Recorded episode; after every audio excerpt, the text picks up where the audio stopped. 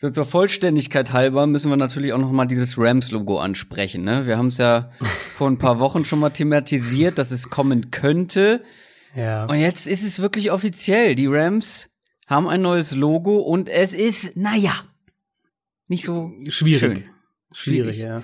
Vor allem kam irgendwie die, die Stunde oder die zwei Stunden, nachdem das dann offiziell auf, also offiziell verkündet war sozusagen, ähm, oder bestätigt war, kamen auf, auf Social Media alle möglichen Vorschläge von irgendwelchen random Leuten, die halt so Ja, mal auf die Schnelle irgendwie so ein Logo gemacht haben, die sahen halt alle besser aus. Ja, vor allem das eine, ich habe es bei NFL Memes bei Twitter gesehen, wo quasi ein Mix aus dem LA, also aus dem offiziellen neuen Logo und dann auch noch aus dem, was ist es, ein, ein Steinbock, ein Schafsbock, ein Widder, wie auch immer. Ja, Das Tier halt. mit dem Horn, ähm, das gibt's ja auch noch als offizielles, äh, keine Ahnung, wie man es nennt, Alternativlogo oder so. Und die beiden Ja. ineinander verschmolzen und das sah Mhm. richtig geil aus.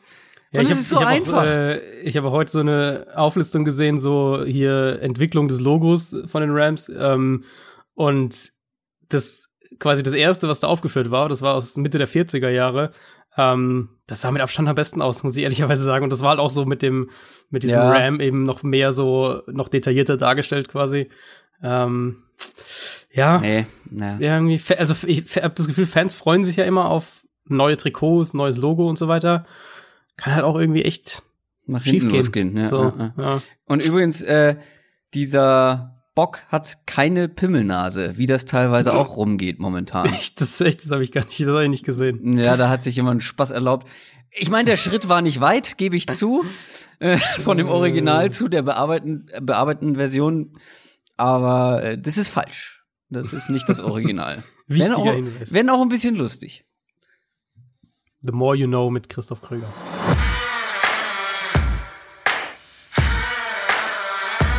Down, Set, Talk. Der Football-Podcast mit Adrian Franke und Christoph Kröger.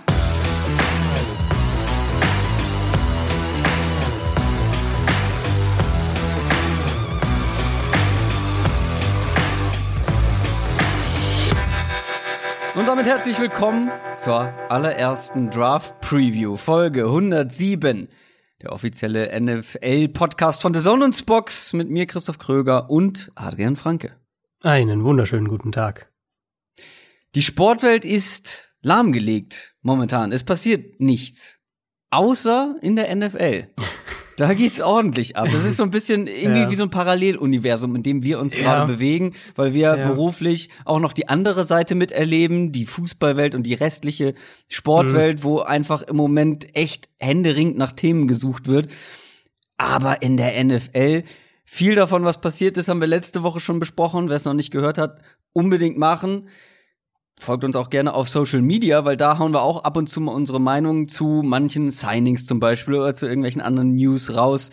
Twitter, Instagram, YouTube natürlich auch für vor allem die Livestreams dann.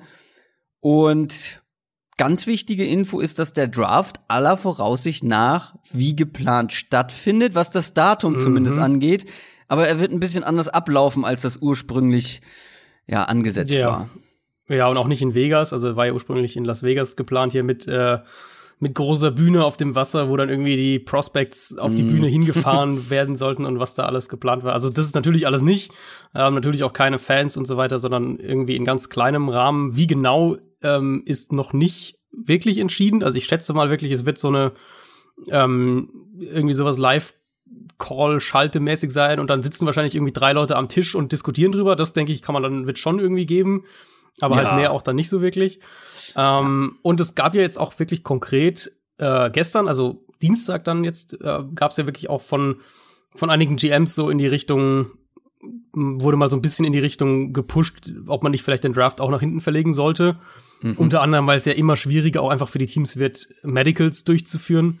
Ganz zu schweigen, also mit, mit äh, Draft Prospects, ähm, ganz zu schweigen natürlich von, von Pro Days, die jetzt abgesagt wurden. Also dieser ganze Pre-Draft-Prozess ist ja jetzt doch Mhm. schon mal, das ist ja noch schon mal eine andere Geschichte als jetzt die Free Agency.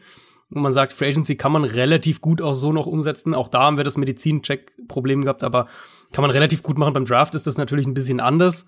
Ähm, Gerade ganz speziell natürlich Tua Tagovailoa, über den wir ja heute auch sprechen werden, betrifft es logischerweise.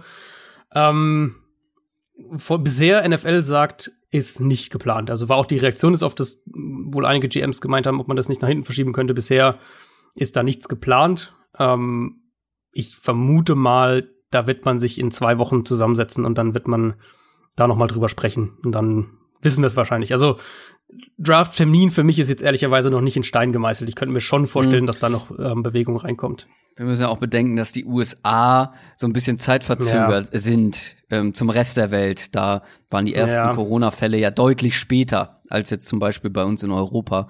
Von daher, ja, wäre ich da auch noch ein bisschen vorsichtiger. Wir fangen trotzdem heute schon an. Wir gucken zum allerersten Mal auf die Spieler, die aus dem College kommen, auf die Draft Prospects und wir fangen natürlich mit den Quarterbacks an. Vorher aber noch mal der Schritt zurück zur Free Agency und was da alles in der vergangenen Woche passiert ist. News aus der NFL. Die Panthers zum Beispiel haben einiges gemacht, gerade auf ihrer Quarterback-Position. Sie haben eigentlich den kompletten Quarterback-Room einmal ausgetauscht. Mhm. Und die größte Meldung davon, Teddy Bridgewater, die Verpflichtung hatten wir ja schon mit dabei, aber dann gab es so eine Reihe von Meldungen rund um Cam Newton und letztendlich haben sie ihn entlassen. Ein sehr unwürdiges Ende, wie ich finde, für mhm. das Gesicht dieser Franchise der letzten Jahre. Ja, es ist wirklich sehr, sehr suboptimal gelaufen. Also der Trademark war natürlich komplett im Keller. Das muss man auch ehrlicherweise sagen, dass die, dass die Panthers das selbst vermasselt haben, wenn wir ehrlich sind. Ähm, einfach von der Chronologie der Ereignisse her ist natürlich klar, auch da wieder Corona, Cam Newton zu traden ist nicht einfach. Der kommt jetzt von der Fuß-OP zurück. Medizinchecks sind im Moment schwierig für die Teams. Ähm, es gab natürlich auch viele Quarterback-Optionen auf dem Markt. Haben wir ja auch gesehen, also dass ja auch ein, James Winston zum Beispiel noch auf dem Markt ist. Also insofern war es jetzt nicht die ideale Situation, um einen Cam Newton zu traden. Aber ich kann mir einfach nicht vorstellen, dass die Panthers keinen Abnehmer gefunden hätten, wenn die jetzt zum Beispiel schon mhm. im Rahmen der Combine, wo ja auch wo ja Corona noch nicht das Thema so war, in dem, in, jedenfalls nicht in dem, nicht ansatzweise in dem Ausmaß, ähm, wenn sie da versucht hätten, irgendwie aggressiv einen, einen Trade-Partner irgendwie zu finden und sich dann irgendwie gesagt hätten, wir geben uns mit einem, mit einem Dritt- oder Viertrunden-Pick zufrieden. Also das hätte ich ehrlich gesagt schon gedacht, dass man das noch dann eingefädelt kriegt. So wie es jetzt gelaufen ist, war natürlich irgendwie nichts mehr zu holen. Also diese ganze, hatten wir ja thematisiert hier, sie geben eine Mitteilung raus, wonach Cam ähm, sich Angebote einholen darf. Dann greift Newton sie auf Social Media an und irgendwie keine zwei Stunden nachdem die Panthers diese Mitteilung veröffentlicht haben, ist dann klar oder, oder sickert durch, dass sie sich mit Teddy Bridgewater einig sind. Ähm, mm, mm. Da war natürlich irgendwie klar, dass da, dass da trademäßig dann nicht mehr viel zu holen wird. Und jetzt haben dann die Teams, die Interesse vielleicht hatten, und eventuell hat ja noch einen oder zwei von denen haben jetzt immer noch Interesse, werden dann gesagt haben, na dann schauen wir lieber mal, lassen wir ihn auf den Markt kommen investieren hier keinen Draft-Pick und, ähm, und gucken, dass wir uns mit ihm auf einen neuen Vertrag auch einigen, der ja vielleicht sogar dann noch mal ein Stück weit günstiger ist als das, äh, was wir ertradet hätten. Es gab wohl Gespräche mit Chicago, mit den Chargers. Äh, Chicago hat dann natürlich Nick Foles geholt. Chargers machen für mich immer noch echt viel Sinn. Also mhm. selbst wenn die einen Quarterback im Draft nehmen, ähm, du musst ja jetzt Cam, alles, musst dir überhaupt keinen Mega-Vertrag dem geben. Ganz im Gegenteil wahrscheinlich. Insofern wäre das noch eine Option. Patriots kursiert natürlich auch. Fände ich nach wie vor mega spannend. Ähm, aber ja, jetzt ist er erstmal auf dem Markt und, und die gute Nachricht für ihn ist, dass er am Montag in Atlanta noch einen Medizincheck hat durchführen lassen. Der wurde noch äh, so last-minute-mäßig von, von den Panthers und von äh, Cam Newtons äh, Beratern organisiert. Da wohl von den Ärzten auch grünes Licht, was Schulter und, und seinen Fuß angeht. Insofern zumindest mal ein bisschen eine, eine bessere Ausgangslage. Also, Teddy Bridgewater ersetzt Cam als Starting Quarterback. Aber dann haben die Panthers noch mehr gemacht und zwar haben sie den Backup getradet. Und zwar Richtung Washington, Kyle Allen. Das, also, dass sie den traden erstmal war natürlich auch so ein bisschen im Zusammenhang mit dem, ähm, dass sie sich in der XFL bedient haben, dass mhm. sie PJ Walker geholt haben, als dann jetzt offensichtlich ihren neuen äh, Backup-Quarterback. Aber dass die echt einen Fünftrunden-Pick für Kyle Allen bekommen, ähm, hat mich schon überrascht. Also, ich meine, wer diesen Podcast schon länger hört, der weiß ja, dass wir beide jetzt nicht die größten Kyle Allen-Fans sind und, mhm. und diesen Hype um ihn da auch nie mitgemacht haben. Ähm, mein Standpunkt bei ihm ist auch unverändert. Ich sehe ihn, ihn als einen High-End-Backup, aber halt nicht mehr. Und insofern finde ich da High-End-Backup, ja, das schon. Also okay. als Backup würde ich ihn schon unter den unter den besten Backup-Quarterbacks okay. einordnen, aber ja. halt eben nicht als Starter. Mhm. Ähm, Und insofern finde ich einen Fünftrunden-Pick schon einen ziemlich guten Preis für die Panthers. Gerade wenn man eben überlegt, sie holen sich PJ Walker von der XFL, der wiederum unter Matt Rule im College gespielt hat, der neue mhm. Panthers-Coach. Also mhm. Die Connection offensichtlich auch da ist und dann kann man das weiterspinnen. Gleiches Argument. Ron Rivera ist ja der neue Coach in Washington. Ähm, vielleicht wollte der auch einfach ein bisschen Sicherheit hinter Dwayne Haskins haben, den er selbst ja auch noch nicht wirklich einschätzen kann. Also vielleicht hat, hat äh, Rivera gesagt, dann gebe ich lieber den Fünftrunden-Pick jetzt aus, habe einen sicheren, äh, wirklich einen High-End-Backup-Quarterback in Kyle Allen, den ich kenne, dem ich vertraue. Sollte das mit Haskins ist. irgendwie gar nicht, der auch noch jung ist, ähm, sollte das mit Haskins irgendwie überhaupt gar nicht funktionieren und die, der neue Panthers-Coach hat sich vielleicht genau das Gleiche gedacht und hat dann halt, ähm, hat dann halt PJ Walker geholt. Ist ja alles schön und gut. Man könnte, wenn man jetzt diese ganze Reihe von News hört, nach wie vor denken, ah, die Panthers sind in einem fließenden Umbruch, so ein softer Umbruch. Mhm. Aber dann gab's noch eine News. Und zwar haben die Panthers einfach mal Wide Receiver Robbie Anderson hm. geholt. Einen der besten, wenn nicht den besten verbliebenen Receiver auf dem Markt. Ja, würde ich schon sagen. Also war zu dem Zeitpunkt würde ich schon sagen, war der beste ähm, der beste übrige Receiver. Und danach kam ja dann gleich, kommen wir jetzt noch zu ein, zwei Namen, kamen ja gleich die ganzen Domino-Bausteine dann direkt hinterher, wo dann auf einmal alle möglichen Receiver irgendwo untergekommen sind. Aber Robbie Anderson war für mich schon, ähm, schon der Beste, auch für ihn. Wiedervereinigung mit Matt Rule. Auch Robbie Anderson hat unter dem im College gespielt. Wir hatten es ja in der Free Agency Preview schon mal ein bisschen besprochen. Also Anderson als Spieler, er ist halt kein, kein, kein reiner ähm, vertikaler Receiver mehr. Er war das mal mehr, aber ist es eigentlich so nicht mehr. Mittlerweile viel, viel ähm, vielseitiger in dem, was er auch laufen kann. Letztes Jahr fast 40 Prozent, ich habe es jetzt nochmal nachgeschaut, fast 40 Prozent von seinen Targets kamen zwischen 11 und 19 Yards Downfield, also eben in dieser Mid-Range.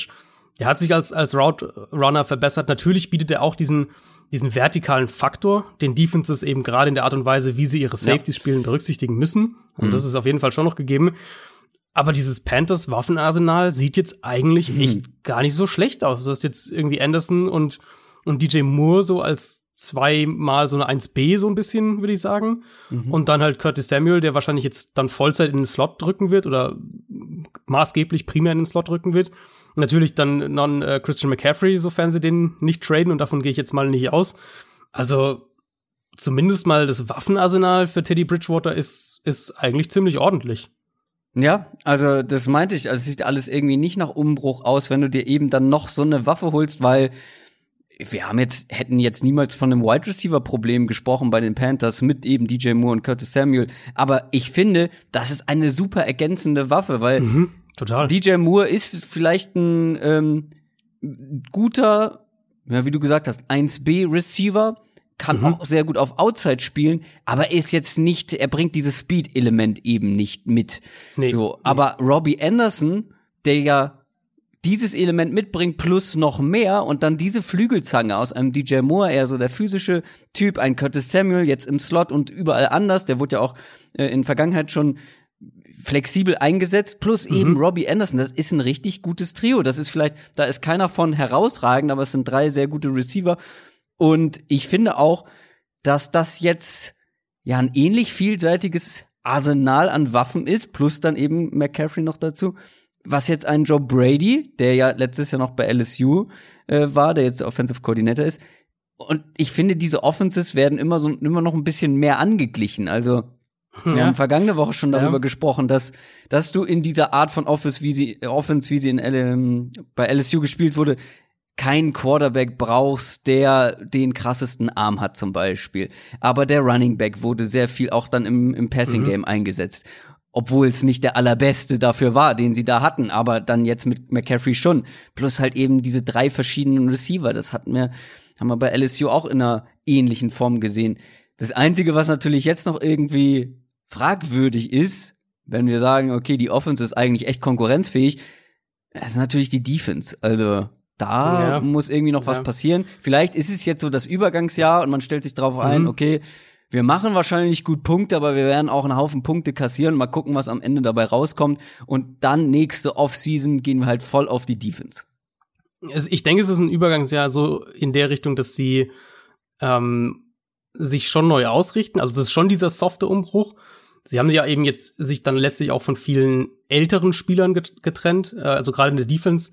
ähm, Defensive Line allen voran, äh, haben sie sich ja wirklich auch von mehreren älteren Spielern getrennt, dass sie eben jetzt schauen wollen, Übergangsjahr, wir installieren unsere neue Offense, ähm, legen da mal so ein bisschen die, die Grundsteine, gucken, Genau, genau. ob Teddy Bridgewater der Quarterback sein kann Mhm. für die Zukunft. Da haben wir jetzt im Prinzip ein Zwei-Jahres-Fenster dafür.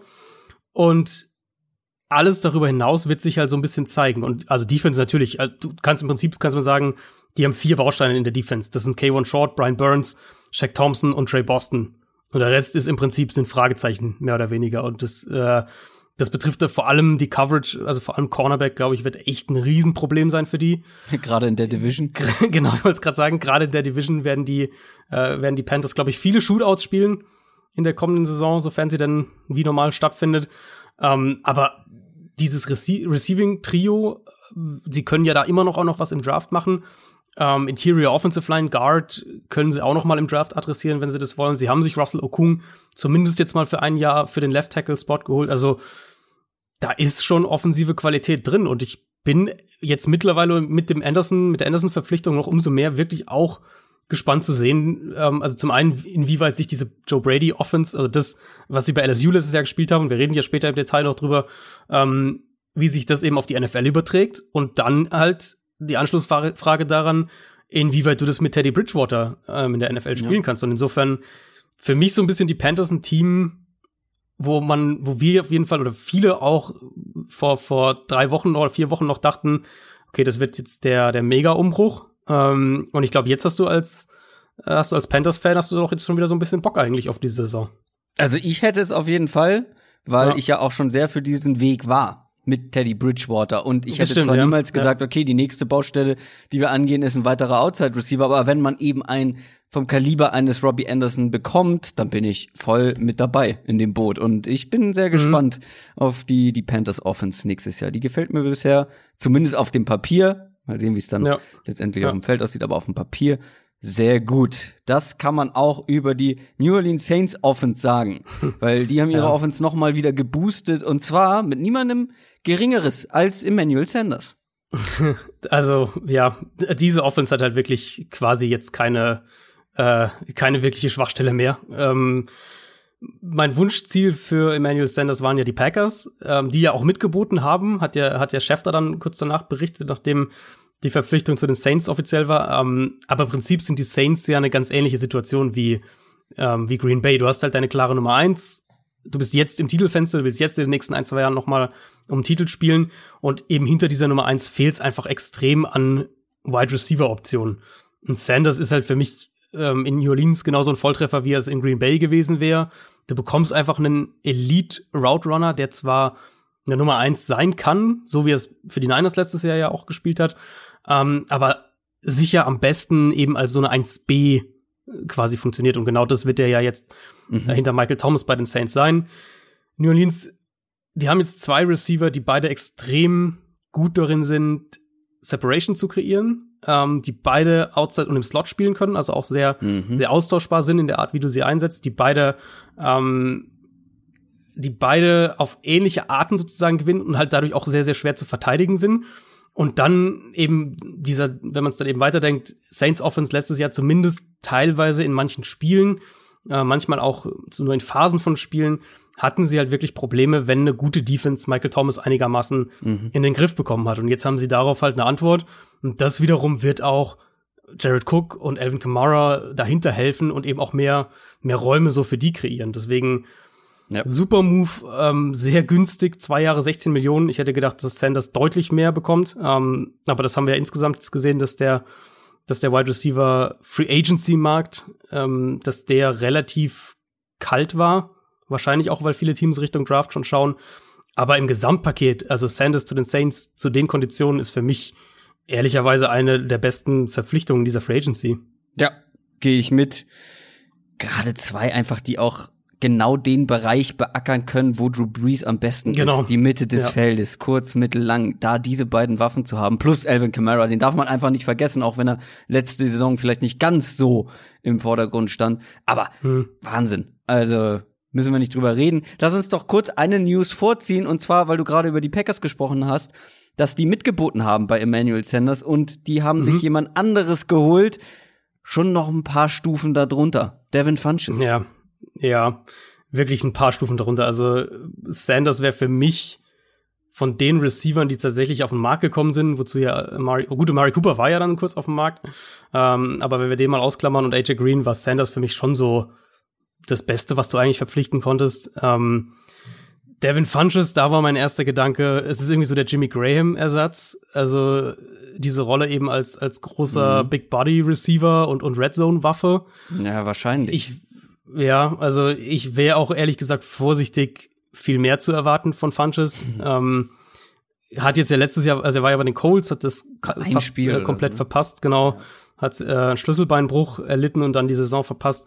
Davor bei den Panthers eigentlich zwei gute Jahre gehabt. Ähm, ja, ist halt so ein, so ein Midrange physischer Receiver, Red Zone, wie gesagt. Das hilft auf jeden Fall, aber für mich haben jetzt die Packers damit nicht ihre Receiver-Baustelle geschlossen. Also es ist gut, eine Option noch zu haben, aber für mich wäre der halt eher die Nummer drei.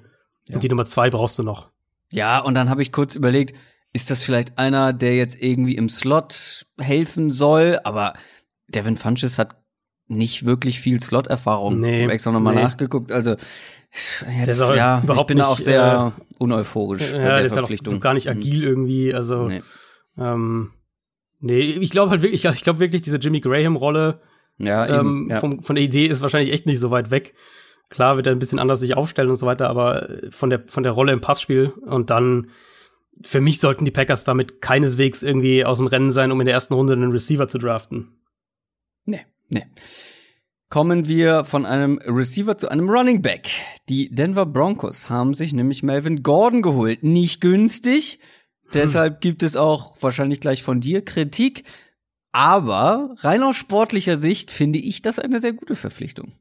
Da bin ich aber froh, dass du das sagst, weil meine erste Notiz zu dieser News war, erklär du mir bitte, warum die Broncos Melvin Gordon brauchen. Ja, du brauchen. Äh, haben ist besser als brauchen. Ich bin kein großer Fan von Royce Freeman. Ist Lindsay wird jetzt für mich der Austin Eckler in dieser Offense sein. Dafür, und das ist ja auch eben meine Kritik, dafür finde ich, bezahlt man einem Melvin Gordon zu viel Geld, aber Melvin Gordon Mhm. bringt dir deutlich, deutlich mehr als Royce Freeman, bringt dir als Runner, glaube ich, mehr, auch als Philip Lindsay. Ich finde den, ich mag Philip Lindsay, aber ich sehe den nicht ein, ich sehe den nicht ein Backfield tragen. Und auch Mhm. dann für, ja, wirklich so die, die, die einfachen Runs, dass er da die einfachen Yards mitnimmt. Da sehe ich halt Philipp Lindsay nicht und da sehe ich ihn auch irgendwo dann limitiert. Da hilft dir Melvin Gordon auf jeden Fall schon. Und ich glaube, das wird jetzt ähnlich dann wie bei den Chargers so ein Duo wie Austin Eckler und Melvin Gordon. Jetzt halt eben Philipp Lindsay und Melvin Gordon. Deswegen, glaube ich, wird es dieser Offense helfen, weil Mhm. aus der Sicht, also wenn man jetzt mal Royce Freeman und äh, Melvin Gordon vergleicht, finde ich, ist schon ein deutliches Upgrade. Mhm. Aber dafür dem so viel Geld zu zahlen, ah, Mhm. da kann ich halt auch 13,5 Millionen garantiert über zwei Jahre. Das da, da muss äh, da muss auch ich sagen, das ist ein bisschen drüber. Vor allem, ja, generell zu viel und dann eher ja, wenn du Melvin Gordon holst, um deine wirklich klare Nummer eins zu werden. Und dafür ist Philipp Lindsay wieder zu gut, um den unnötig Ja. oft zu benchen, weißt du? Ja. Also ähm, dafür ist einfach zu explosiv und eine, eine gute alternative Waffe, aber irgendwie haut das, also da haut das Preis-Leistungssystem äh, irgendwie nicht so, oder das Preis-Leistungs-Verhältnis haut da irgendwie nicht so ganz hin bei diesem. Ja, dann da sind wir ja gar nicht so weit, ähm, da sind wir gar nicht so weit auseinander in der Analyse. Ich hätte es wahrscheinlich noch eine Stufe negativer, aber ich habe mir auch aufgeschrieben, wenn man einen positiven Dreh dazu haben will, dann eben ähm, kann man auf jeden Fall sagen, dass die Broncos die, die, die Umstände für Drew Lock in dieser Offseason schon jetzt verbessert haben. Ja. Ähm, für mich allen voran mit, mit Graham Glasgow für die Offensive Line. Gordon macht es jetzt natürlich auch nicht schlechter, also so, so ist es auch nicht. Ähm, ich würde mal einiges drauf setzen, dass sie in der ersten Runde einen, einen Wide Receiver draften werden. Dann sieht diese Offense schon ein gutes Stück besser aus. Aber eben der Punkt für mich ist, du hast den Philipp Lindsay einen super Scheme-Fit. Ich verstehe es, wenn man sagt, wir hätten gerne ein Upgrade zu Royce Freeman. Also da habe ich überhaupt kein Problem damit. Aber das hätte man halt, glaube ich, auch echt eine gute Stange günstiger haben können und sei es Ja. mit einem mit, mit einem Day-2-Pick irgendwie im Draft. Ja, beim Draft und den Running Backs bin ich dieses Jahr etwas, etwas zurückhaltender, aber da gäbe es auch, glaube ich, noch ja. Free Agents, die du günstiger bekommen hättest, die besser sind als Royce Freeman. So. Ja, ich, also du hättest ja einfach einen Carlos Hyde auch holen können für wahrscheinlich ja. drei Millionen oder so. Ja, ich bin gespannt, was sie mit Melvin Gordon anstellen, wenn dadurch natürlich Einsatzzeit für Philipp Lindsay flöten geht. Wäre ich wahrscheinlich noch skeptischer mhm. sein oder noch kritischer. Er wollte ja aber unbedingt, äh, er wollte ja unbedingt zu den, ähm, zu den Broncos. Hast du das mitgekriegt? Also er, er hatte wohl bessere Angebote.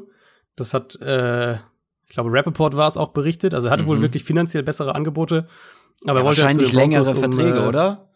Bitte? Wahrscheinlich längere Verträge, oder? Wie lang war der von den Broncos jetzt? Zwei Jahre. Ja, eben, das hat mich überrascht. Also wahrscheinlich gab es welche, die halt sein. im Gesamtvolumen größer waren und länger. Ja, er wollte halt, äh, zu den Broncos, um in der Division zu bleiben und zweimal gegen die Chargers zu spielen. Ja, fair. Ich meine, wenn man sich so verzockt mit seinem Holdout, äh, dann muss man irgendwie, irgendwie seine Rachegelüste stillen. Ja, das ist klar. Ich glaube auch. Ja, äh, das wird Travis Frederick nicht mehr können. Der Center der Dallas Cowboys, einer der besten Center der letzten Jahre in der NFL, ist nämlich zurückgetreten und hat seine Karriere beendet.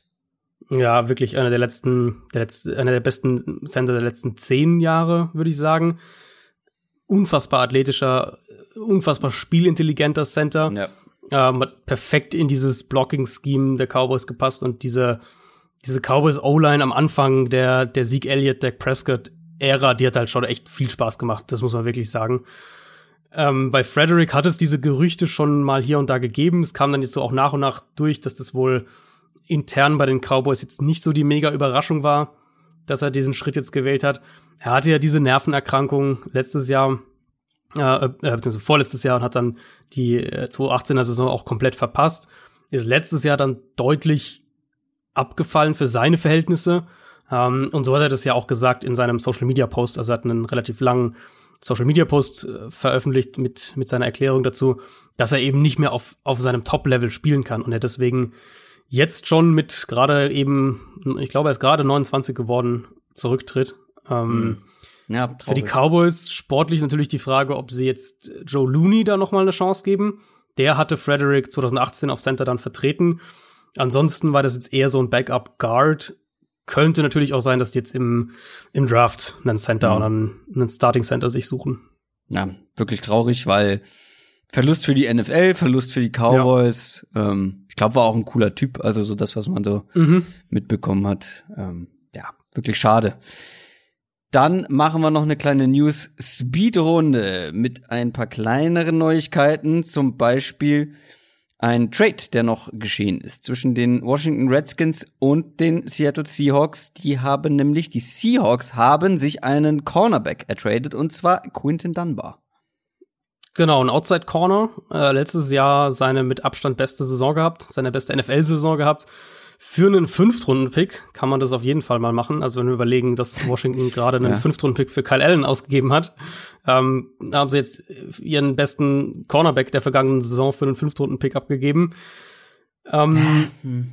Quinton Dunbar hat auch vorher schon positive Ansätze gezeigt und Seattle musste für mich dringend was auf Cornerback machen. Jetzt haben sie damit eine potenzielle Nummer zwei neben, neben Shaquille Griffin und falls äh, Dunbar sein Niveau einigermaßen hält, ist es schon mal ein echt gutes Outside-Corner-Duo. Und dann müssen sie zwar immer noch für mich im, äh, im Slot was machen, aber allein der Trade wird ihnen, glaube ich, eben dadurch, dass die Coverage deutlich besser sein sollte, äh, wird der ihnen auch schon mal im Pass Rush helfen. Und der ist ja immer noch eine Baustelle, weil zumindest Stand jetzt, Stand Aufnahme, Mittwochabend, ähm, ist ja der Edge Rush quasi, also liegt ja mehr oder weniger brach, weil die Clowny-Sache sich halt so hinzieht. Ja, genau. Ja, spannend, ne? Also fünf Runden Pick für Kyle Allen und dann für einen wirklich soliden Cornerback. Ja, äh, die Redskins gesagt, äh, so haben sich jetzt in der vergangenen Woche nicht von der allerbesten Seite präsentiert, würde ich hm. mal sagen. Dann sind die Steelers noch aktiv geworden und haben auch noch mal ihre Offense verbessert, würde ich auch so sagen, denn sie haben sich einen der besten Titans auf dem Markt geholt, nämlich Eric Ebron. Mhm, und das auch zu einem sehr vernünftigen Preis, zwei Jahre, äh, 12 Millionen gerade wenn man es mit den anderen Tight Deals mhm, vergleicht, allen mhm. voran natürlich Austin Hooper und, und Jimmy Graham. Und ich hatte jetzt Ebron und Hooper eigentlich ziemlich auf Augenhöhe. Ich glaube, du hattest ja sogar Ebron auch vor Hooper oder glaube, auch, ja. oder auch ja. auf Augenhöhe. Also auf jeden Fall äh, haben wir beide waren eigentlich der Meinung, die geben sich jetzt nicht so viel. Und Hooper hat jetzt den deutlich besseren Vertrag bekommen und Graham wurde halt, wurde halt mega überbezahlt. Ähm, die Steelers haben Vance McDonald, der ist der bessere Blocker und du kannst jetzt mit den beiden, glaube ich, auch aus, aus zwei Talentsets deutlich mehr machen. Und dann muss man ja auch schauen, was die Steelers generell offensiv machen wollen, wenn die äh, dann Big Ben wieder haben. Die wollen eigentlich viel eben mit auch mit Five Wide, mit Empty spielen, mit, mit Spread Formations spielen. Und Pittsburgh braucht einfach dringend mehr offensive Waffen. Die haben jetzt immer noch keinen Nummer 1 Receiver. Ähm, vielleicht kriegen sie das im Draft irgendwie hin, aber sie haben ein paar gute Nummer 2, Nummer 3 Waffen eben mit Juju, mit, mit Washington, mit Deontay Johnson. Und Ebron gibt ihnen jetzt zum einen noch mal eine Waffe, die sie halt so noch nicht hatten. Mhm. Und dann eben auch einfach noch mal einen Spieler mehr, der auch wirklich eins gegen eins Duelle gewinnen kann und als Receiver Schaden anrichten kann. Ja. Und die brauchen sie halt einfach. Und deswegen ja, in der Red Zone. ein guter Deal. Ja, genau, gerade in der Red Zone auch. Ähm, deswegen eigentlich, also wirklich, also Steelers hatten eine sehr gute Free Agency, fand ich ähm, bisher. Na, das kann man über die Jets so nicht unbedingt behaupten. Mm. Sie haben jetzt endlich mal was auf ihren Need-Positionen Cornerback und Wide Receiver gemacht. Aber sie haben sich dafür Pierre Desir und Brashad Perryman geholt. Ja, und, und äh, deine, dein Antisen verrät schon, dass die jetzt eher so zweite und dritte Kategorie ähm, Free Agents in etwa sind. Also Perry, Perryman magst du ja zum Beispiel sehr, hat ja auch am äh, Ende ja. der vergangenen Saison gezeigt, dass er ja. dann doch noch irgendwie was im Tank hat. Aber das ist halt einfach, also das ist jetzt der Ersatz für Robbie Anderson und ich genau. weiß nicht, ob das jetzt, also ein Upgrade ist es auf keinen Fall. Nee, ein Upgrade ist es auf keinen Fall und auch da wundert es mich ein bisschen, wie das finanziell wohl abgelaufen ist. Also Anderson, das haben wir vorhin, glaube ich, gar nicht gesagt, bekommt über zwei Jahre 10 Millionen im Jahr von den Panthers und Perryman bekommt jetzt für ein Jahr 6 bis 8 Millionen von den Jets. Also kann man auch irgendwie, vielleicht wollte Anderson nicht bleiben, aber ob die Jets da nicht lieber ein paar Millionen mehr drauf gepackt hätten, um, um Robbie Anderson zu halten. Ähm, wie gesagt, vielleicht wollte er nicht bleiben. Ich habe jetzt in der Richtung nichts gehört. Äh, aber kann natürlich ein Grund gewesen sein. Unter der Prämisse, dass man Robbie Anderson verliert, zu dem Zeitpunkt in der Free Agency war für mich Perryman schon die beste noch verfügbare Lösung oder oder oder äh, zumindest so Sicherheitsnetz so ein bisschen. Aber das Thema bei den Jets ist jetzt für mich echt schon vor dem Draft, dass die eine der schlechtesten Offenses haben, was die Waffen angeht. Vielleicht mhm. wirklich die schlechteste. Und in puncto Offensive Line sind sie auch mal mindestens im unteren Liga Drittel, ich würde eher sagen unteres Liga Viertel. Ähm, und das reden wir eben in einem hm. absolut kritischen Jahr für, für die Jets, was, was eine Weichenstellung für Sam Darnold angeht, was auch, was auch äh, die Zukunft von Adam Gaze angeht. Mhm. Das darf man echt nicht unterschätzen, weil wenn, äh, ich meine, wir werden noch ausführlich über die Jets dann sprechen, wenn es an die Division Previews geht, aber wenn die Saison halt jetzt so richtig schief gehen würde, oder sollte, und das ist nicht ausgeschlossen, weil die haben ja auch defensiv mehr als genug Baustellen, ähm, dann muss man halt aus Jets Sicht befürchten, dass wir wieder vom nächsten größeren Umbruch reden. Dann reden wir vielleicht von einem neuen Head Coach, der dann einen Top 5 Pick hat und dann reden wir halt auch ganz schnell wieder vom nächsten Quarterback. Ja, ja. Das ist wirklich äh, spannend, was da mit dieser Offense nächstes Jahr passiert bei den Jets.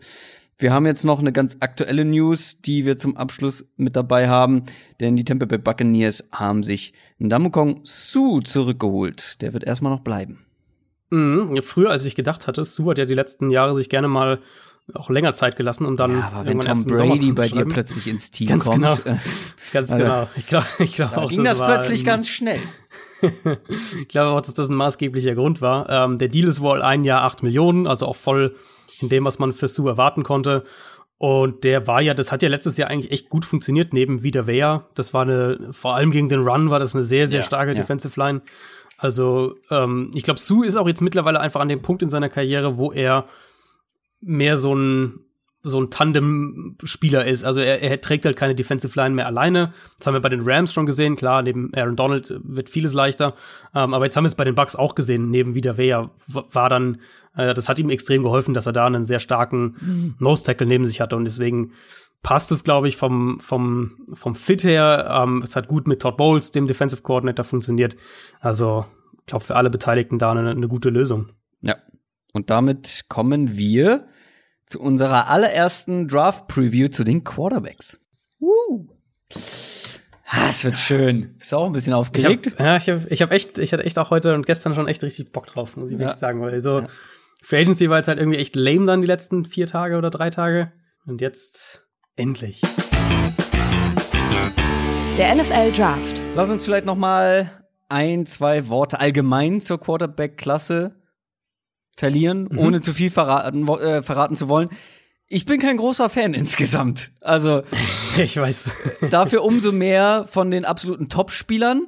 Sprechen Mhm. wir ausführlich drüber. Aber es gibt, finde ich, dieses Jahr für mich keinen Gardner Minshew oder Brad Ripien letztes Jahr. Weißt du, also so Spieler, die, wo man eigentlich davon ausgeht, dass sie weit fallen werden im Draft, aber die ich jetzt persönlich so richtig gerne mag und in denen mehr Mhm. sehe als so der Konsens. Und die gibt es Ja. irgendwie dieses Jahr für mich gar nicht. Für dich?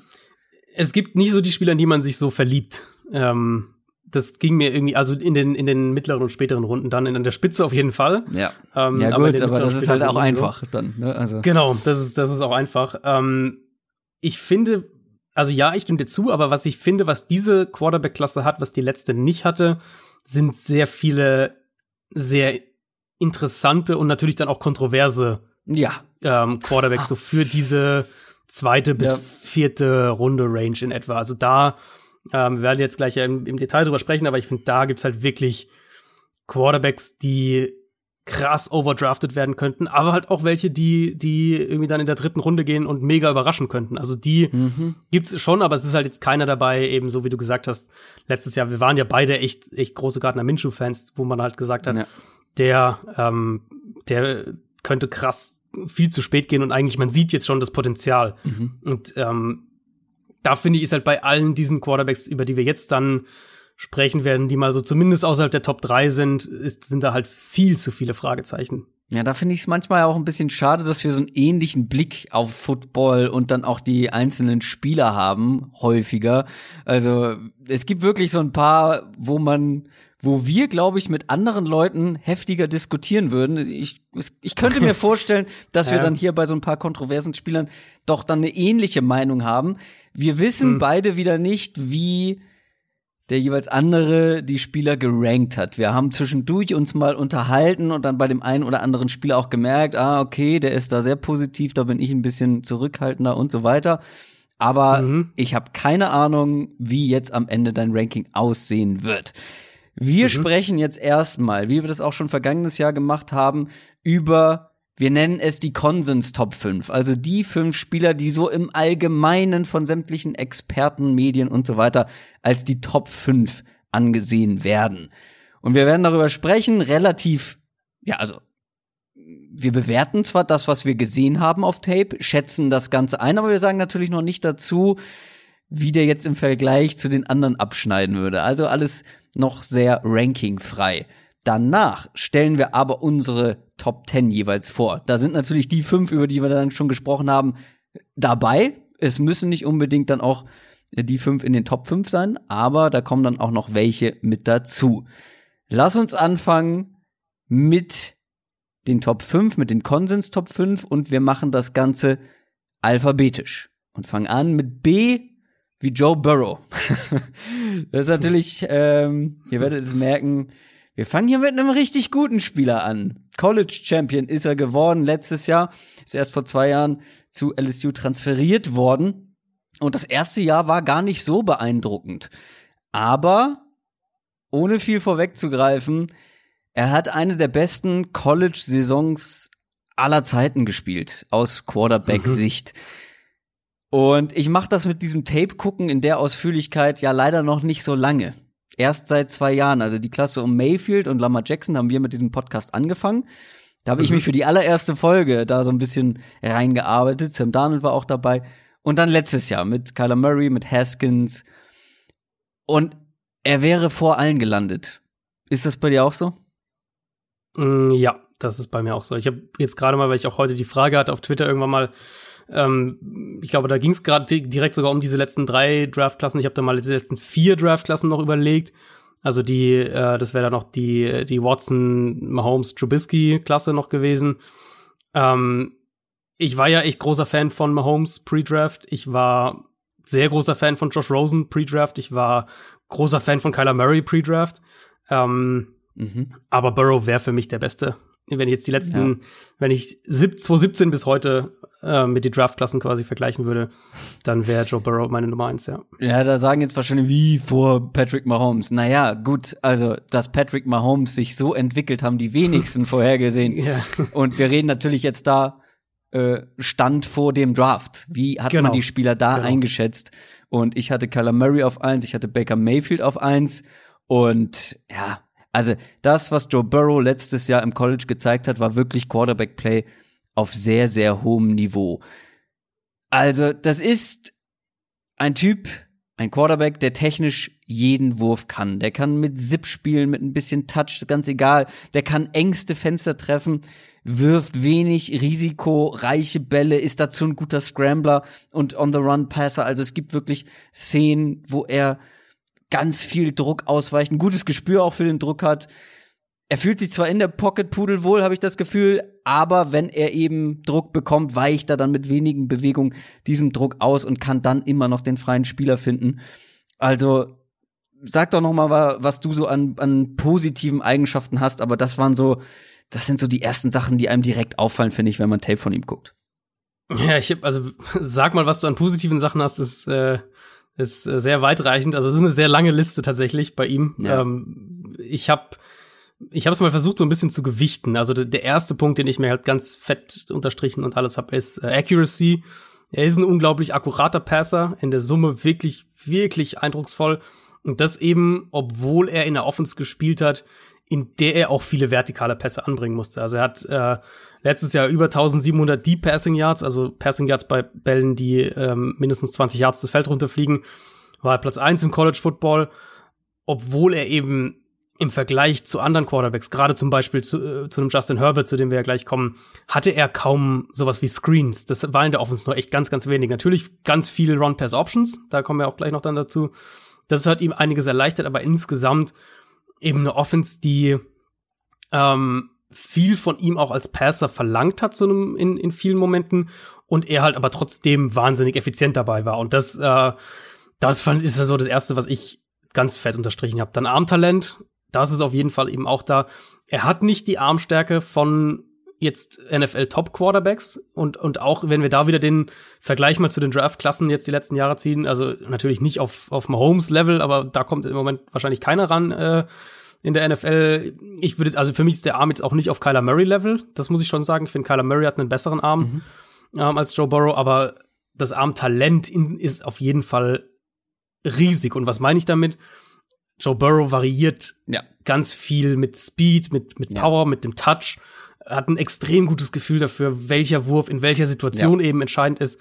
Das ist halt wirklich, und, und das sind, äh, das sind halt wirklich auch wichtige, wichtige Qualitäten für einen NFL-Quarterback. Dann das, das Deep Ball, Deep Ball äh, Placement ist, ist also teilweise echt absurd. Ähm, ich habe mir aufgeschrieben, Deep Ball ähm, Placement ist auf einem Level, das viele aktuelle NFL-Starter wahrscheinlich niemals erreichen werden. Ähm, da trifft er halt wirklich, also will jetzt nicht sagen alles, aber schon unglaublich viel und deswegen, das meine ich eben, das ist so eindrucksvoll, wie wie hoch die Effizienz bei ihm ist, obwohl er eben dann viele Bälle wirft, die 30, 40, 50 Yards das ja, Feld runterfliegen und dann perfekt im Lauf von seinem ähm, von seinem Receiver äh, landen. Generell Antizipation als Passer mhm. ist schon richtig gut. Ähm, das trifft auf das vertikale Passspiel zu, aber eben auch auf auf das Intermediate Level, auch in der Red Zone, da wirft er wirklich auch den Ball oft, bevor der Receiver offen ist, ja, im dann, Gegensatz zu vielen anderen Quarterbacks in dieser Klasse. Also, du nennst es jetzt Antizipation, was mir halt aufgefallen ist, was da mit in die gleiche Kerbe schlägt, ist, dass er gefühlt immer den richtigen Receiver trifft. Es gibt mhm. ganz oft ja. oder ganz selten, dass er wirklich so einen klassischen 50-50-Ball wirft, wo irgendwie mhm. der Receiver keine Separation hat und jetzt mal gucken, ob ich mit meinem Placement irgendwie den Receiver so anspielen kann, dass er die, die größere Chance hat. Nein, er findet ganz oft den, der wirklich frei ist, den, der eben den Schritt ja. Separation hat. Und dann ja. wirft er ihn eben auch noch so mit dem Touch oder mit dem Zip, das ist das, was ich eingangs meinte, mit dem Gefühl, das du eben brauchst, damit der Ball für den Receiver am freundlichsten ankommt. Ja, das ist, also das wäre für mich dann der nächste Punkt gewesen, eben, das habe ich unter Decision Making mhm. äh, mir aufgeschrieben, eben wirklich ganz wenig schlechte oder, oder wirklich gravierend falsche Reads. Ähm, es gibt ein Tape, das Ole Miss Tape, ich weiß nicht, ob du das gesehen hast, da hat er hinten raus echt ein paar komische Bälle drin gehabt, dann auch teilweise ein Spiel, was eigentlich schon klar entschieden war, nochmal eng gemacht, weil er da zwei echt hässliche Interceptions auch geworfen hat. Ähm, aber das ist wirklich eine Ausnahme. Also in aller Regel weiß er genau, wo er mit dem Ball hingehen muss und wo sich die Räume öffnen werden und versteht dann halt auch seine Route-Kombination dazu. Also weiß genau, wo er dann den Ball ähm, hinbringen muss. Ich habe eine ne völlig verrückte Stat auch dazu, wo es um darum geht, wie er bei In-Breaking Routes gespielt hat. Also eben Slants, Posts, Dig Routes, solche Sachen. Und das sind halt so NFL einmal eins Routes quasi. Das, das in jeder NFL-Offense ist das, oder fast jeder ist es der Kern der Offense und in jeder hat es eine prominente Rolle. Und da hat er halt 83 Prozent angepasst, äh, äh, angebracht für 14,5 Yards pro Pass. Also wirklich extrem gute Zahlen und irgendwie so die, die Summe für mich von dem allen, was ich jetzt gesagt habe, eben Accuracy, Armtalent, Antizipation, Decision Making. Die Summe von dem äh, kam für mich dann irgendwie so zu dahin, Burrow ist halt in vielen Bereichen schon extrem weit, ähm, die Quarterback-Play in der NFL einfach ja definieren. Also die definieren, ob du, ob du gut oder nicht gut bist als Quarterback in der NFL. Und da ist er halt in ganz vielen Bereichen, Bereichen schon richtig, richtig weit. Und ähm, deswegen, ja, das Tape ist halt äh, teilweise echt absurd. Er hat in der Offense natürlich gespielt, die das auch noch mal ähm, multipliziert hat, wenn man so will. Also diese, also wenn man sich einfach nur die Stats anschaut, mit, mit über 5500 Passing Yards, 60 Touchdown-Pässe. Ähm, ja, das ist natürlich auch Stats, die, die jenseits von Gut und Böse sind. Ähm, aber er hat halt auch einfach individuell eine unfassbare Saison gespielt. So, bevor wir jetzt hier komplett abheben, lass uns vielleicht noch mal über die paar negativen Dinge mhm. sprechen, die uns dann vielleicht doch aufgefallen sind. Also hast du die Offense angesprochen. Er kann natürlich nichts dafür, dass er wirklich eine sehr gute Offense, sehr gute Umstände hatte und auch sehr gute Receiver, die in seinem Team gespielt haben. Was du jetzt mit ähm, Decision Making angesprochen hast, da ist mir aufgefallen, ja, er trifft ganz oft die richtige Entscheidung. Es dauert manchmal aber einen Ticken zu lange. Ich finde, mhm. er lädt damit dann auch mal Druck ein, also dass er ja. dann zu lange sucht. Was ist denn jetzt meine richtige Wahl? Und das hat zwar teilweise häufiger zu absolut spektakulären Plays on the Run geführt, aber auch zu so ein paar unnötigen Sex. Also vielleicht, dass er da öfter mal so den Checkdown nimmt oder einfach mal den Ball wegwirft. Dann, mhm. ähm, also das war so das, was regelmäßig, finde ich, kam. Dass er dann aber auch als Scrambler manchmal vielleicht ein bisschen zu viel will, dass er dann eben nicht den Ball wegwirft, ja. dass er da vielleicht noch ein bisschen smarter und cleverer werden muss. Er slidet dann auch ganz selten, wenn er scrambled, also kassiert teilweise wirklich brutal harte Hits. Aber gerade ja. diese beiden Dinge, also die, die Geschwindigkeit von Entscheidungsfindungen oder dann halt auch mal den Checkdown nehmen, den Ball wegwerfen, gerade das sind ja Dinge, Sliden beim Scramblen, die du auf jeden Fall wegtrainieren kannst. Und auch das macht einem ja wieder extrem viel Mut, was, was seine Zukunft angeht. Ja, bei vielen musst du irgendwie grundsätzlich noch mal was ändern an der Technik und so weiter. Aber wenn das wirklich, das war zumindest für mich das, was ich am häufigsten gesehen habe, wenn das das Problem ist, dann sind die Sorgen relativ klein. Ja, ja, das stimmt. Ähm, also was so Technik angeht, ist, habe ich mir vor allem eine Sache notiert und das war tatsächlich auch eine der ersten, ich glaube sogar die erste, ähm, der erste negative Punkt, den ich mir aufgeschrieben hatte bei ähm, beim Florida Tape war es, das war das erste Burrow Tape, was ich analysiert habe, dass er manchmal beim Dropback ein bisschen träge wirkt. Also, ähm, wenn er, also manche, sa manche sagen, kommt, manche sagen cool und gelassen. Ja, ja, das mag sein, aber teilweise braucht er halt zu lange damit. Und dann kommt es teilweise vor, dass er zu spät im Down, also zu spät sozusagen nach dem Snap, ähm, zu tief steht und nicht schon den Schritt nach vorne gemacht hat, wo dann eben ein, ein Edge-Blitz zum Beispiel auf einmal zu ihm durchkommt. Und dann gehen in der NFL eben in diesen Sekundenbruchteilen auch einfach Passfenster zu. Also da muss er einfach ein bisschen an seinem Rhythmus arbeiten, aber ich glaube auch, dass das kein, ähm, kein allzu großes Problem ist. Der zweite negative Punkt, den hast du jetzt auch schon, schon thematisiert und den habe ich mir wirklich häufiger als sonst irgendwas bei Burrow aufgeschrieben, ähm, ist eben dieses Pocket-Verhalten. Und das muss man auf jeden Fall erklären, weil wenn ihr allgemeine Draft-Previews lest oder, oder ich jetzt irgendwie in den Draft reinarbeitet, dann werdet ihr ganz oft lesen, wie gut sein Pocket-Movement ist. Und das stimmt halt wirklich auch häufig auch. Also oft ist es wirklich extrem gut. Ich habe das sind diese kleinen letzten Tage so ein paar, ich habe in den letzten Tage so ein paar kurze Clips auf, auf Twitter auch gepostet, wo man das halt genau sieht. Genau, das sind diese kleinen Bewegungen ja. eben so, dieses ein kleiner Schritt nach links, nach rechts, zwei Pass schon ausgewichen, zack, ist ja. die Pocket sauber und, ja, genau das. und er kann reintreten und den Wurf äh, Genau, den Wurf wegbringen. Also er bewegt sich zum Teil wirklich richtig gut in der Pocket, hat auch ein super Gefühl eben ähm, für den Pressure, hält die Augen, Downfield, all diese Geschichten. Ähm, wenn er da, wenn er da wirklich on ist, dann ist sein Pocket-Verhalten eben echt schon auf mindestens mal NFL äh, oberer Durchschnitt-Level, wenn nicht höher. Aber er ist noch wirklich inkonstant darin, fand ich, weil ich habe mir wirklich bei, ich glaube bei jedem Burrow-Tape und wenn es nicht bei jedem ist, dann irgendwie bis auf ein oder zwei bei jedem, am Ende irgendwann mal aufgeschrieben, sowas wie teilweise zu wild in der Pocket, teilweise zu unachtsam, läuft in Sex oder in Pressures rein, hält den Ball zu lange, will zu viel machen in der Pocket. Ja, genau. Ähm, und jetzt ist es halt nun mal so, dass Burrow im College exzellente Umstände hatte mit einer sehr guten Offensive Line. Ich glaube, es war eine der vier, fünf besten im College Football. Sehr gutes, wenn nicht sogar das beste College Receiver Duo der vergangenen Saison.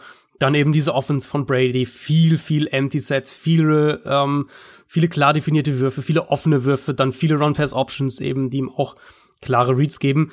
Und es wird in der NFL eben anders sein. Und deswegen muss man das auf jeden Fall bei ihm erwähnen. Er ist eigentlich wirklich gut darin, die Pocket zu navigieren, aber er hat halt auch in jedem Spiel hier ein, zwei, drei, vier Aussetzer, die dann potenziell eben kostspielig werden. Da ist dann mal halt ein Fumble hier und da dabei oder sowas in der Richtung. Oder irgendwie ein kritischer Sack bei bei Third Down oder sowas. Deswegen, daran muss er einfach noch arbeiten, um eben diese Aussetzer in der NFL auf ein Minimum zu reduzieren, weil eben auch da werden halt die Umstände in der, was, was seine Pocket angeht, werden schlechter werden, egal ob er nach, nach Cincinnati oder nach Miami oder, oder wohin auch immer geht. Ähm, aber ansonsten gibt's halt echt nicht viel Negatives mhm. zu sagen. Das muss man echt, also und das sind, manchmal gesagt, fand ich, war so der, bitte?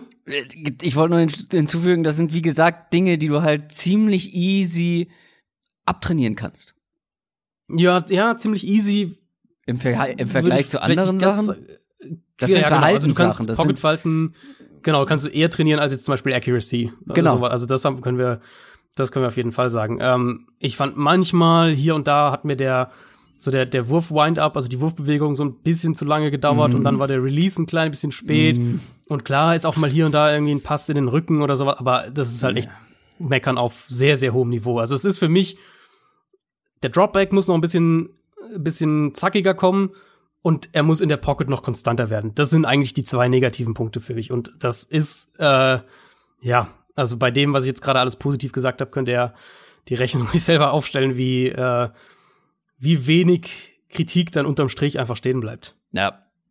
Ich habe mir bei jedem Spieler dieses Jahr die, wie ich finde, beste Sache und die schlechteste Sache aufgeschrieben. Hm, mhm. Und bei Joe Burrow ist es die Präzision, finde ich, die beste Sache. Mhm. Die auffallend, ja, die größte Stärke, nennen wir es so. Und die mhm. größte Schwäche ist eben diese Entscheidungsfindung, Schrägstrich Cleverness teilweise. So, aber äh, das haben wir beide schon erwähnt, aber das sind so die beiden Sachen. Und mhm. ja, also wir kommen im Ranking ja noch mal zu ihm. Und dann schauen wir mal, wo wir ihn eingeordnet haben. Den Joe Burrow. Machen wir weiter mit F. Wie Jake Fromm, Georgia. Ich habe ein Zitat äh, mir hier abgeschrieben. Ich glaube, es ist von Pro Football Focus. Ich bin mir gerade aber nicht äh, sehr sicher. Da ist die, äh, oh, da habe ich die Quelle vergessen. Das äh, sollte natürlich nicht passieren. Ja, ja, ja. Ähm, ich glaube, es war Draft Network, diese, diese Seite, wo auch mhm. mehrere ähm, die Leute beschreiben, die Spieler analysieren und ich fand da einen Satz so bezeichnend, weil das ist auch das, was ich die ganze Zeit gedacht habe. What you see is what you get. Das ist, mhm. beschreibt Jake Fromm sehr, sehr gut. Jake Fromm war quasi im College, finde ich, schon ein Game Manager, wenn auch ein sehr smarter, guter Game Manager. Ich finde, er wirkte sehr erwachsen, weil die Dinge, die von ihm verlangt wurden, hat er in meinen Augen sehr gut gemacht. Oder gut bis sehr gut, mhm. was Entscheidungen angeht, ähm, was das Pocket-Verhalten angeht. Er spürt den Druck, manövriert dann gut in der Pocket, ähm, geht auch in den richtigen Momenten dann selbst. In der Hinsicht vor allem ist er schon sehr, sehr weit und wie ich finde auch vielen voraus. Aber ich bin sehr gespannt, was du als positive Punkte ähm, insgesamt bei Jack Fromm hast. Ja, also denkt bei Jake Fromm an so eine, ähm, an sowas so Richtung Andy Dalton. Also nicht jetzt unbedingt, dass es eins zu eins der gleiche Spielertyp wäre, aber halt ähm, ein Quarterback, der wenn die Umstände halt gut sind, wird er gut spielen. Wenn die Umstände schlecht sind, wird er wahrscheinlich nicht gut spielen. Mhm. Ich glaube, das kann man schon mal vorweg sagen. Positiv für mich, Jake Fromm hat einfach eine sehr, sehr hohe Baseline. Also der macht wenig gravierende Fehler, der trifft sehr viele richtige Entscheidungen, der weiß, wo er mit dem Ball hingehen muss, ähm, der liest Coverages richtig und, und erkennt, wo auch da, wo sein Receiver frei sein wird. Und das ist, kommen wir nachher noch zu einigen anderen, das ist keine Selbstverständlichkeit, auch nicht in dieser Quarterback-Klasse. Ähm, ich finde, die Pässe kommen häufig mit, mit Antizipation. Da sind oft Bälle, die, oder ich habe oft Bälle auf Tape gesehen, die in der Luft sind, bevor der Receiver irgendwie seinen Cut macht. Der Touch hat mich überrascht, gerade im vertikalen Passspiel. Also ähm, man versucht ja immer irgendwie so dann doch eher wenig äh, vorher sich äh, mitzukriegen oder vorher sich anzulesen zu den Prospects, um möglichst äh, möglichst eine, eine, mit einem weißen Papier ranzugehen, wenn man sie sich anschaut. Aber bei, bei From war eben so dieses Jahr der Arm und hier und da ist er echt schlecht und, und hat, äh, bringt ja nicht viel im vertikalen Passspiel. Mich hat er eigentlich in der Hinsicht dann schon fast ein bisschen positiv überrascht, weil ich fand gerade eben der Touch im vertikalen Passspiel ist echt in Ordnung. Da hat er wirklich viele oder wirklich einige gute so Log-Pässe, ähm, bei denen er eben den, den Receiver so 30 Yards downfield perfekt irgendwie den Ball über den Verteidiger drüber hebt und den, und den Receiver auch trifft. Ähm, ich finde, bei ihm ist der, dieses, diese Gesamtbewegung aus, ähm, aus Dropback und Release ist bei ihm eine sehr, sehr fließende Bewegung, also technisch auch echt ziemlich sauber. Ähm, Ballplacement habe ich mir positiv notiert. Da waren echt auch einige Pässe zwischen, ähm, zwischen Verteidiger dann auch, gerade gegen Zone Coverages. Also, ich finde, Jake Fromm ist ein Quarterback, der, wenn ich jetzt ein, ein Team, wenn ich jetzt Fan von einem Team wäre, das dieses Jahr einen Quarterback äh, irgendwie hoch draften will, dann würde Fromm mich jetzt nicht aus dem Häuschen bringen. Aber er ist, er, er kann, glaube ich, mal wirklich eine, ein solider Starter werden. Und im, also Worst Case für mich ist bei Fromm High, High, High-End Backup. Ja. Also das, was du meintest mit die Umstände müssen gut sein, habe ich mir eins zu eins auch so aufgeschrieben. Ich bin ein bisschen kritischer, auch was das vertikale Passspiel angeht, glaube ich. Also Mhm. ich finde, er ist unfassbar und auffallend gut bei allen horizontalen Routes. Also alles, Mhm. was irgendwie parallel zur Line of Scrimmage oder irgendwelche Crosser und so weiter übers Feld sind, da finde ich ihn extrem gut. Also wenn der irgendwo einen offenen Receiver hat, dann findet er ihn auch und trifft ihn auch. Und äh, das ist auch so eine Sache, die musst du einmal so zuverlässig können. Deswegen meine ich, er wirkt insgesamt schon sehr reif und erwachsen. Also dieses, dieses zuverlässige, okay, da ist ein offener Receiver und dann treffe ich ihn auch so mit dem Ballplacement, gerade bei horizontalen Routes, dass er eben auch noch, dass der Receiver eben auch noch das meiste draus machen kann. Also zum Beispiel in so einer West Coast Offense, in, Ja. bei Play Ja, Action, das ist klar. Ja. äh, finde ich West Coast Offense wird sein, wird sein, äh, seine Heimat sein. Und ich kann mir auch nicht vorstellen, dass jetzt irgendwie ein Team, das eine, eine vertikale Offense spielen will, dass die Jake Fromm überhaupt auf dem Board sonderlich hoch hätten oder ihn, oder ihn draften würden. Aber er braucht gute Umstände, also wie zum Beispiel eine gute Pass Protection ist für ihn, glaube ich, überlebenswichtig. Ja. Das ist wirklich, äh, also ich glaube auch, dass sein, dass sein Best-Case-Szenario wirklich so ein richtig guter Game Manager, ein Game Manager Plus sein Mhm. könnte. Er hat aber insgesamt wenig Upside. Und was ich oder was mich permanent bei ihm gestört hat, ist, dass alles outside the structure, habe ich es genannt, echt nicht wirklich berauschend ist. Also alles, was von, vom Plan des Plays abweicht, war dann schon eine ganze Stufe schlechter als das, was inside the structure passiert ist. Also alles, Ja. äh, jedes Play, wenn das Play so ungefähr funktioniert, wenn er seine klaren Reads hat, eins, zwei, drei, er wird, und einer davon ist irgendwie dann frei, dann wird er den Ball auch meistens anbringen. So, aber wenn das mal nicht der Fall ist, dann wirklich hat man ein riesiges Downgrade, Downgrade vor allem äh, in seinem Spiel auf einmal gesehen. Und insgesamt wenig Big Plays. Also bei vertikalen Routes, vor allem die so zur Sideline gehen, waren für mich ganz oft gefühlt eine Glückssache. Also es ist so ein, ja, ich werf den Ball da jetzt hin und dann ist es eine 50-50-Sache, wer ihn jetzt am Ende bekommt. Und ja, er hat irgendwie bei allen kurzen und mittellangen horizontalen Plays seine Vorzüge, gerade mit seiner Accuracy in dem Bereich, mit seinem Ballplacement.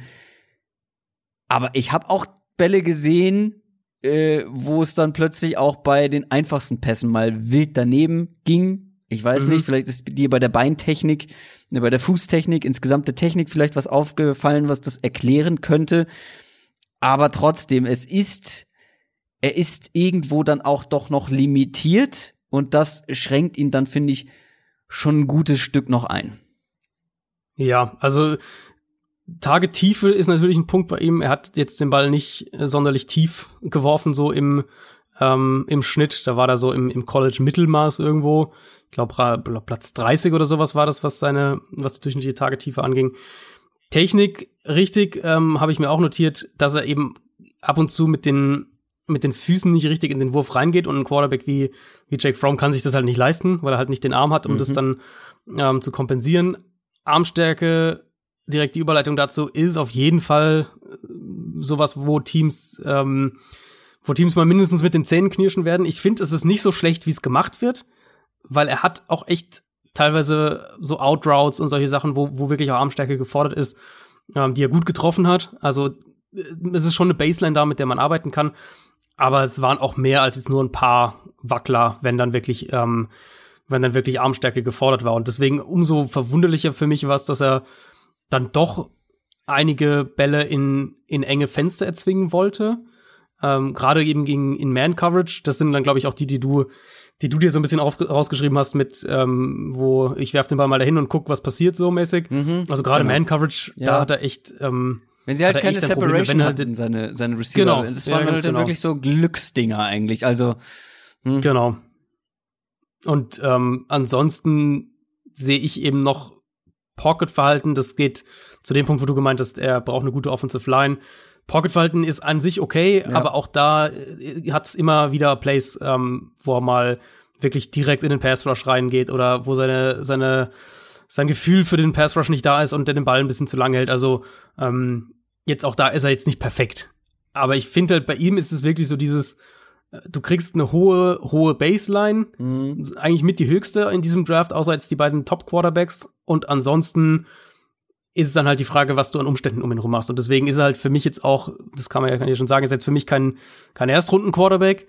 Ähm, aber wenn du den jetzt halt irgendwie so, sagen wir mal, in der zweiten Runde draftest zu einem Team, was gute Umstände hat, ähm, dann glaube ich halt, mit Jake Fromm kannst du schon auch erfolgreich sein. Aber ich, man muss eben wissen, in welche mhm. Offense man ihn packt und in welche Umstände man ihn packt mhm. und was er kann und was er nicht kann. Und das, äh, ja, da ist er halt, er hat Limitierungen, keine Frage. Er ist jetzt nicht, den kannst du nicht in jedes Scheme packen.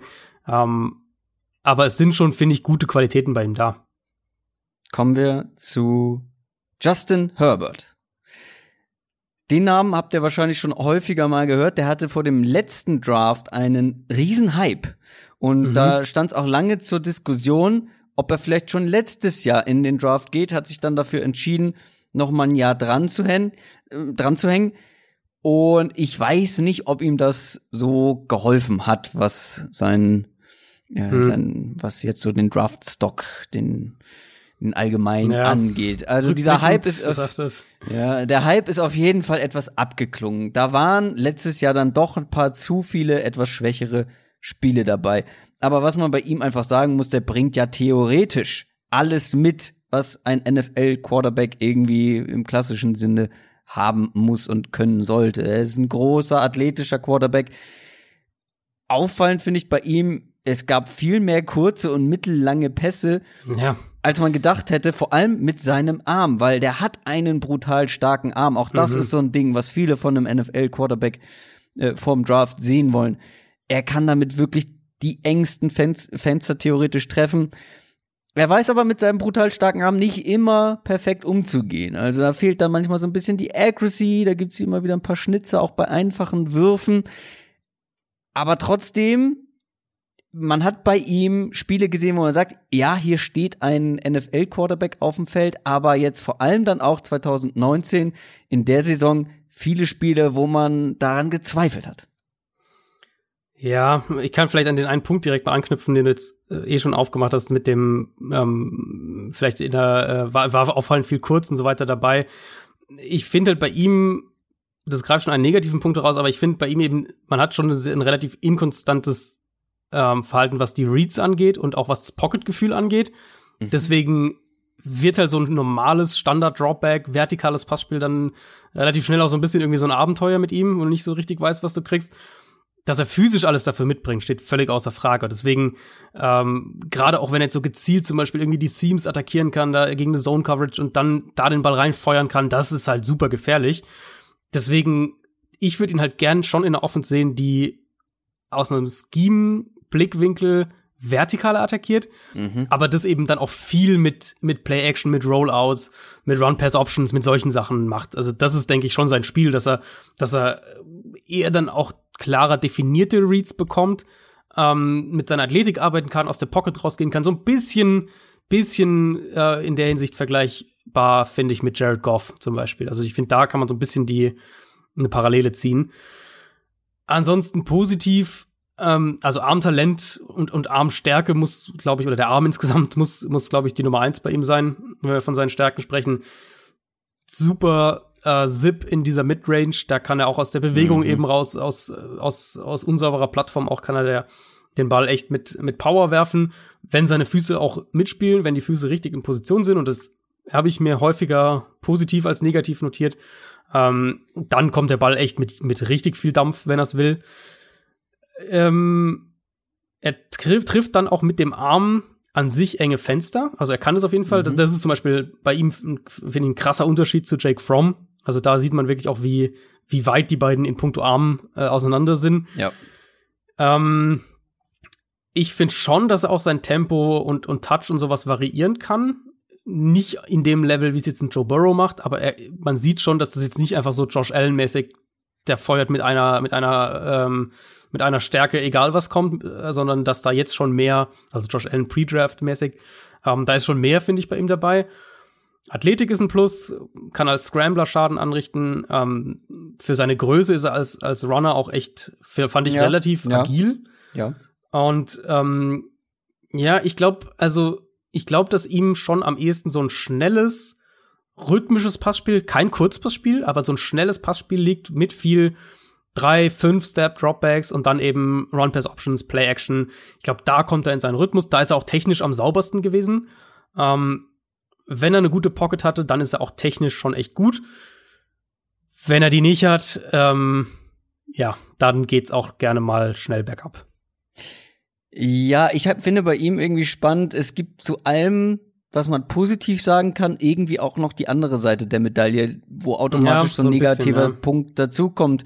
Mhm. Also du hast äh, das Pocket Thema angesprochen, beziehungsweise das Verhalten gegen Druck, das habe ich mir auch aufgeschrieben. Auf der anderen Seite ist es dann auch ganz oft seine eigene Schuld gewesen, wie ich finde. Also ein ganz großer Punkt bei mir ist, dass er teilweise völlig unnötigerweise diese saubere Pocket verlässt und dadurch eben den Druck auch einlädt und dann wirklich wie so auf dem Präsentierteller für die Passrusher irgendwie zur Verfügung steht. Und ja, das Verhalten in der Pocket steht bei mir auch mit dabei, ähm, wie er dann gegen Druck umgeht, nimmt dann die Augen, finde ich, auch sehr schnell runter und grundsätzlich eigentlich viele Sacks zum Beispiel, die aus verschiedensten Gründen auf seine Kappe gehen. Mhm. Ja, also kann man, finde ich, auf jeden Fall so sagen. Ich habe äh, mir als einen der gravierendsten Punkte ne auf der negativen Seite jetzt auf, aufgeschrieben, ähm, Gefühl für die Pocket. Ja, da genau. finde ich, ist er halt, wie gesagt, auch mega inkonstant. Der hat 26 Fumbles in 43 Starts. Das ist natürlich viel zu viel. Ähm, ich habe mir auch aufgeschrieben, Accuracy im Kurzpassspiel ist sehr inkonstant noch. Deswegen meine ich ja. gerade eher so eine vertikale also, Offense, wenn er wirklich so diese, diese kurzen, ähm, kurze, kurze Pässe, Slants Routes, sowas in der Richtung, Drag Routes da. Da finde ich, ist die Accuracy echt auch noch inkonstant. Ähm, ich finde, ich finde, die äh, Accuracy ist in allen Passlängen inkonstant, ehrlich gesagt. Also ich finde, der hat regelmäßig ja, ja, Accuracy-Schnitzer und zwar richtige Patzer dann teilweise auch, egal in welcher Länge. Aber natürlich sind die, wo er dann die, den Checkdown-Pass irgendwie verreißt, natürlich ja, am, am auffälligsten. Aber ich finde, die hat er wirklich überall. Also stimmt schon, ähm, ist natürlich, man, die Messlatte ist natürlich, ähm, oder man erwartet weniger, wenn er jetzt den Ball 30 Yards das Feld runterwirft. Genau. Im, im Kurzpassspiel finde ich, ist es, oder ist es mir noch krasser aufgefallen. Mhm, was ich mir bei ihm auch aufgeschrieben habe, und das ist halt so ein Thema dann, wie, wie äh, prognostiziert man dann das, was er im College gemacht hat zur NFL. Er hatte halt in meinen Augen sehr, sehr viele äh, Reads und Pässe, wo er schon vor dem Snap quasi wusste, wo er mit dem Ball hingehen muss. Mhm. So dieses, ähm, was dann auch zu Fehlern geführt hat. Er wirft dann den Ball öfters mal blind, in Anführungszeichen. Also, dass er gar nicht mehr die Defense liest, sondern direkt den Ball dahin wirft, wo er denkt, dass er hin muss. Er klebt auch oft an seinem ersten Read fest. Ähm, die Augen, finde ich, sofern man das beurteilen kann, sind teilweise sehr gut, aber teilweise auch echt, echt problematisch. Also manchmal geht er wirklich durch seine Reads, manchmal halt überhaupt gar nicht. Ähm, dann erkennt er auch Coverages nicht und Verteidiger können seine Pässe lesen und, und antizipieren. Für mich ist er eher ein, äh, erst, er muss es erst sehen, bevor er den Ball wirft, als jetzt ein Antizipationspasser, wie jetzt zum Beispiel Burrow, der halt wirklich Bälle wirft, bevor, bevor der Receiver da ist. Gerade eben in der Mitte des Feldes, finde ich, ist, ist ähm, das bei Herbert auffällig, dass er erst sehen muss, was, ähm, wie der Receiver offen ist und den Ball dann wirft. Kann er mit seinem Arm teilweise auch, wird aber in der NFL halt auch noch mal schwieriger sein. Und er ist für mich jetzt auch keiner, der eben Offense kreiert. Also wenn Herbert halt, wenn er irgendwie schnell improvisieren muss, mhm. kurzfristig irgendwie von seinem ersten Read weggehen muss, weil die Coverage halt irgendwie eine halbe Sekunde nach dem Snap doch noch mal was umstellt, da hat er echt Probleme. Und dann das spielt halt zusammen natürlich, dass er wahnsinnig viele, was ich eben meinte, simple Plays oder, oder einfache Reads ja. und sowas hatte ganz viel über Screens, ähm, hatte den, den zweithöchsten Wert aller College Quarterbacks, was äh, Screen Passing Yards angeht, ganz viel über Run Pass Options, also auf der anderen Seite ja. Auf der anderen Seite zu dem Punkt, den habe ich mir nämlich auch aufgeschrieben, auf der anderen Seite muss man auch bilanzieren, er hatte wirklich nicht die herausragendsten Playmaker in der Offense. Deswegen. Ja, das stimmt. Äh, ja, er hat viel Production dann über solche Pässe, über solche offenen Receiver, über leichte Pässe bekommen. Aber er hatte halt auch nicht wirklich die Playmaker, um jetzt irgendwie anders viel zu liefern, finde ich. Das, das ist äh, absolut fair, gerade wenn wir es mit den beiden äh, Top-Quarterbacks in dieser ja. Draft-Klasse vergleichen, ja. ist der, der Drop-Off schon deutlich. Ähm, das macht halt die, die Bewertung natürlich noch schwieriger. Ich finde, das, was man bewerten kann, eben diese Inkonstanz, die er, die er ja, hat, dann ähm, wie auch seine, seine Mechanics gegen Pressure dann echt problematisch werden können wo er, glaube ich, halt auch echt noch sich verbessern muss, was eben Antizipation angeht. Das macht ihn halt schon noch zu einem, finde ich, zu einem Projekt in einem gewissen, in einer gewissen Sicht. Das klingt jetzt irgendwie negativer, als es gemeint ist, aber ähm, Herbert kann, hat die Tools, um ein guter Quarterback zu werden.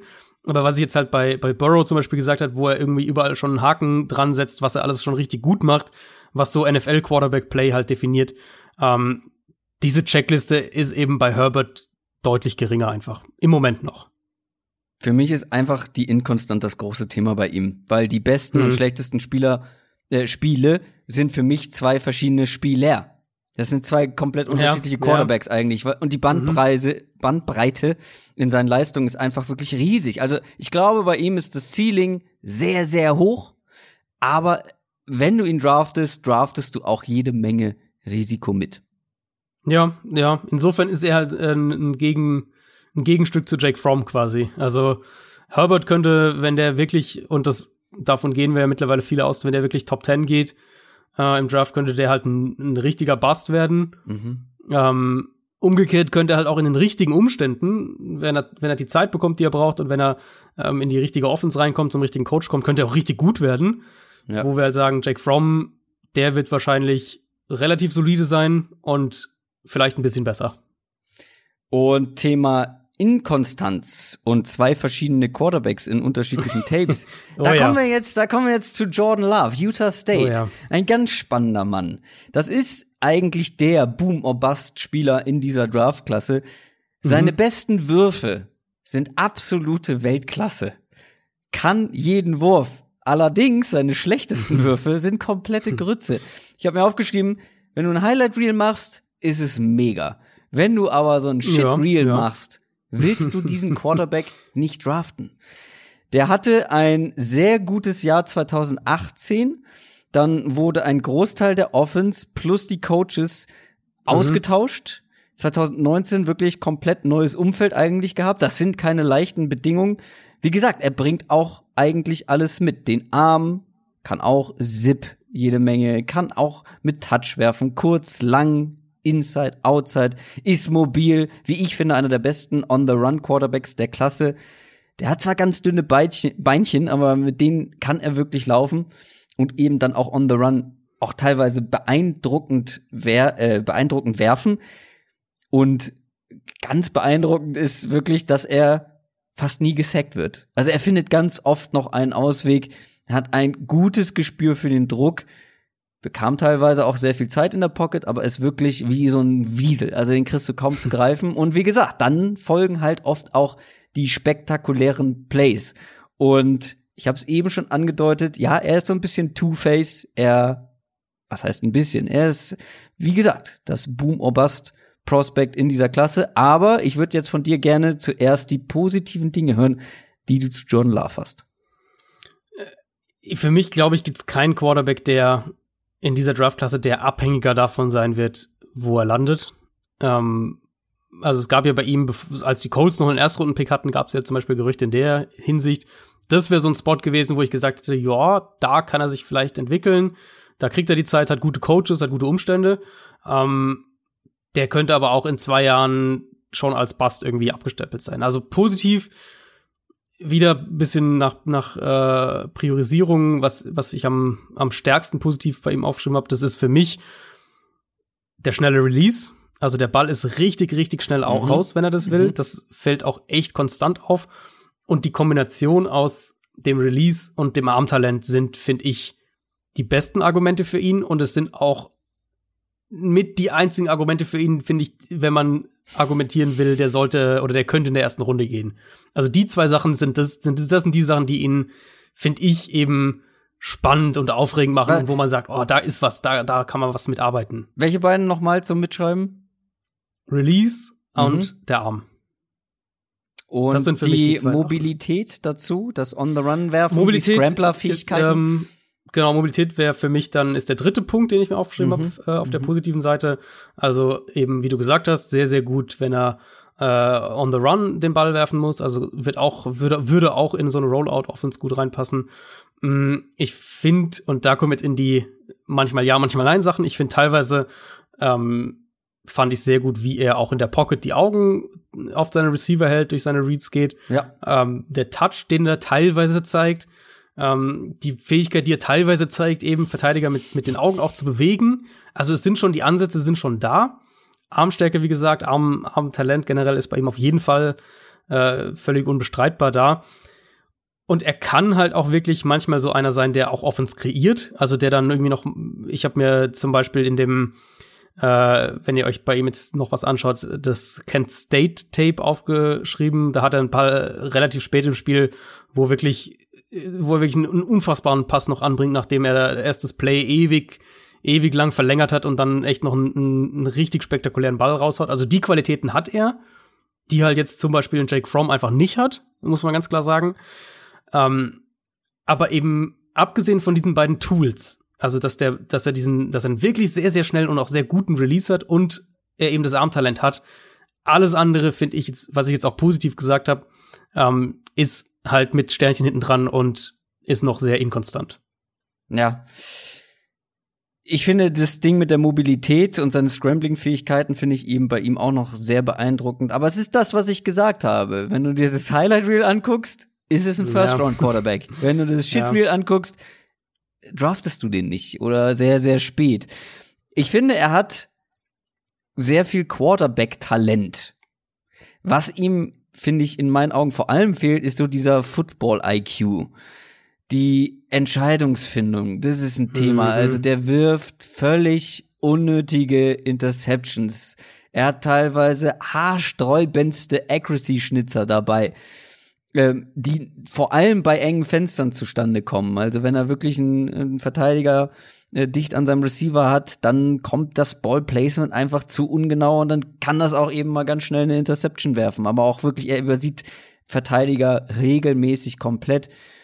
Scheint auch Probleme wirklich mit dem Lesen von Defenses zu haben. Also ja, ja. das ist äh, sehr beeindruckend, ja. wenn er dann da äh, Wiesel flink irgendwie von rechts nach links und noch wieder einen Passrusher aussteigen lässt, weil er einfach ähm, die Athletik dann auch mitbringt, die Mobilität und dann eben den offenen Receiver findet und eben den Arm hat, die Athletik hat, den Ball dann anzubringen an diesen freien Receiver, den er dann sieht. Mhm. Das Problem ist, wenn er den nicht sieht oder also diese Antizipation, die du eigentlich brauchst, ja, auch äh, den Ball bevor ein Receiver offen ist zu werfen. Das fehlt mir komplett, wie gesagt, aber das Lesen von Defenses ist wirklich teilweise ja, also auf auf sehr sehr niedrigem Niveau hat auch eine der höchsten Turnover-worthy äh, Raten im, im ganzen College Football, wirft einfach viel zu viele, viel zu riskante, viel zu unnötige, unnötig riskante Bälle. Und das ist dann wiederum natürlich die, die Kehrseite der Medaille. Ja, und alles, was du jetzt gerade gesagt hast, finde ich, kann man zusammenfassen unter, ähm, er spielt halt eigentlich noch nicht so wirklich Quarterback, sondern er ist halt ein Athlet auf der Position aktuell. Und das mhm. ist halt, das ist dann wirklich, finde ich, der krasse Unterschied zu eben, wenn wir jetzt nur mal den, den, den Gold Standard dieser Klasse eben nehmen, Joe Burrow, wo wir sagen, Joe Burrow hat halt wirklich NFL-Quarterback-Qualitäten schon auf einem hohen, hohen Niveau. Jordan Love hat ein paar Tools, aber das, was Quarterback-Play in der NFL ausmacht, da ist er halt eigentlich noch quasi irgendwie, also mal mindestens sehr, sehr roh positiv formuliert. Also Reads für mich ist der größte negative Punkt. Da sind viel zu viele Turnover oder eben Risikopässe mit dabei. Ähm, der hat, finde ich, überhaupt kein, zumindest kein feststellbares, konstantes Gefühl für Coverages, für seine, für seine Progressions, für wie seine Routes funktionieren. Und das führt halt echt zu hässlichen Interceptions. Er hat ja bei der Combine hat er ja auch dazu, oder wurde natürlich dazu gefragt und hat auch gesagt, irgendwie, ähm, er, er, er wollte teilweise zu viel machen und so weiter und so fort. Und ich glaube, das stimmt auch. Also er hat ja, um mal die Stat kurz gesagt zu haben, er hat ja 20 Touchdowns und 17 Interceptions, also keine gute Quote, ähm, vor allem nicht für College-Level jetzt. Und deswegen, ähm, also das stimmt zum Teil, finde ich, und man sieht es zum Teil auch, dass er eben Sachen erzwingen wollte und die dann zu Fehlern führen. Aber er hat halt auch ganz viele Plays, wo er einfach, wo es offensichtlich ist, dass er die, die Coverage nicht lesen konnte. Wenn ihr mhm. euch zum mhm. Beispiel das BYU-Spiel anschaut, das war so eins, wo er also regelmäßig Probleme damit hatte, ganz simple Cover 3 zu erkennen und zu lesen. Und wenn dann die Coverages irgendwie komplizierter wurden, auch in anderen Spielen, dann war er halt teilweise echt völlig verloren. Und das wird ja in der NFL viel, viel schwieriger noch werden als im College. Ähm, also Reads für mich ein, ein, riesiges Fragezeichen. Dann, also, oder sagen wir zumindest, sobald er halt eben über diesen ersten definierten Read hinausgehen musste, dann war es oft richtig wackelig, hat auch viel mit, mit, äh, mit Screens, mit, mit RPOs noch gearbeitet. Das hat ihm dann äh, häufig auch mal geholfen. Wenn er eben, oder er klebt dann auch oft an dem ersten Read, kommt davon nicht weg. Ähm, wirft dann halt auch häufiger mal diese blinden Pässe in die Underneath Coverage rein. Äh, Screens eben, großer Teil, habe ich gesagt. Das, das war dann, was auch die Statistik noch ein bisschen hochgepusht hat für ihn. Accuracy, finde ich, ist für ihn sehr, sehr, äh, sehr, sehr inkonstant. Ja. Verfehlt teilweise offene Receiver, überwirft ja. Receiver regelmäßig. Ähm, ja. Macht auch seinen Receivern teilweise oft echt durch sein Ballplacement schwer, entweder den Ball zu fangen oder halt Yards nach dem Catch kreieren zu können. Also selbst wenn er jetzt einen Receiver irgendwie bei so einer Slant Route oder sowas trifft, dann ist er vielleicht der Ball so leicht nicht ideal platziert und deswegen äh, ist es halt irgendwie statt zehn Yards nach dem Catch sind es halt nur drei oder so. Ähm, und ja, gut, wie gesagt, stimmt schon, dass er teilweise zu spät dann im Down noch irgendwie was erzwingen wollte und dann einige der Turnover kamen auch so zustande. Auf der anderen Seite agiert er halt auch, was seine Progressions angeht, oft zu zögerlich und oder vertraut seinen Augen nicht und lässt dann so wieder äh, offene Receiver liegen, was dann auch wieder zu zu äh, vermeidbaren Sex führt. Also mhm. insgesamt auch Verhalten gegen Pressure ist echt noch sehr, sehr, sehr schwierig zum Teil. Ich finde, er ist unglaublich roh. Ähm, ich persönlich würde ihn niemals in der ersten Runde draften, auch wenn jetzt diese zwei Tools, die ich jetzt gesagt hatte, wenn die wichtig sein können noch, wenn er sich in allen anderen äh, oder in vielen anderen Sachen entsprechend entwickelt. Aber er hat ja sehr einen sehr robusten First-Round-Hype mittlerweile, ist zumindest mein Eindruck. Und ähm, da sehe ich ihn halt gar nicht. Also ich sehe ihn halt als einen Quarterback, den du mindestens noch ein bis zwei Jahre eigentlich entwickeln musst. Und ich habe dieses Jahr übrigens auch angefangen, mal so Round Grades zu geben. Ich habe es mhm. zumindest versucht. Ich habe ja letztes Jahr noch drauf verzichtet. Wenn du sagst, nicht Runde 1, da gehe ich mit. Wie sieht's mit Runde 2 aus? Ich habe inzwischen Runde 2 und Runde 3. Das ist dann für mich so ähm, grob also das sollte sich auch nicht zu sehr, zu sehr drauf auf, aufhängen, aber so grob halt ab so Mitte der zweiten Runde ungefähr. Also ja, es ist ja so einfach der persönliche Eindruck, wo du ihn als GM Genau. draften würdest. Also es ist jetzt Genau. auch keine, ich finde, das muss man ganz deutlich trennen zwischen wo glauben wir, dass er gedraftet Ach so, wird ja, das sowieso auch. Ja, das, Genau. das sowieso klar. und wo würden wir ihn wird draften? wahrscheinlich in der ersten Runde gehen, wenn die, wenn der Hype, ähm, wenn der Hype so stimmt. Aber äh, was, was ich damit meinte, ist halt jetzt sich nicht irgendwie an drei oder vier äh, Spots höher oder tiefer aufhängen. Das spielt, das ist völlig wurscht. Ähm, aber halt so grob ab Mitte der zweiten Runde in etwa würde ich ihn draften. Mhm. Ja, bin gespannt. Äh, wir müssen noch über den fünften im Bunde sprechen. Den kennt ihr alle. Mhm. Tua Tunga Vailoa. Alabama. Sehr gut. Tunga Vailoa. Ich habe es extra nochmal nachgeguckt. Den Vornamen spare ich mir. Wir nennen ihn einfach Tua weiterhin. Ja, ja. Das ist ähm, ein sehr spannender Kandidat. Der Name ist schon oft gefallen. Schon zu Highschool-Zeiten war er einer des besten, einer der besten Quarterbacks des Landes. Hat 2017 in der Halbzeit vom Championship Game ähm, den Starting-Posten übernommen, hat Alabama noch zum Titel geführt und das Ganze dann auch nie wieder hergegeben. Hat seitdem auch richtig, richtig groß, äh, gut gespielt. Allerdings hat er einfach ein großes Fragezeichen und das sind Verletzungen. Hatte jetzt als letztes wirklich eine Mhm. schwere, schwere Hüftverletzung.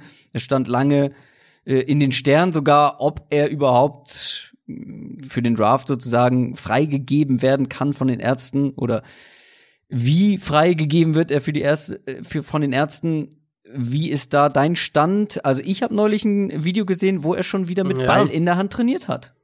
Und sich extrem gut bewegt hat vor allem. Mhm. Also ähm, ja, das Problem für ihn ist halt wirklich, das hatte ich ja vorhin im, äh, im, im Newspart noch schon angesprochen, das Problem für ihn ist halt wirklich, dass die Teams jetzt kaum Möglichkeiten haben, ihn zu checken, medizinisch gesprochen. Ja.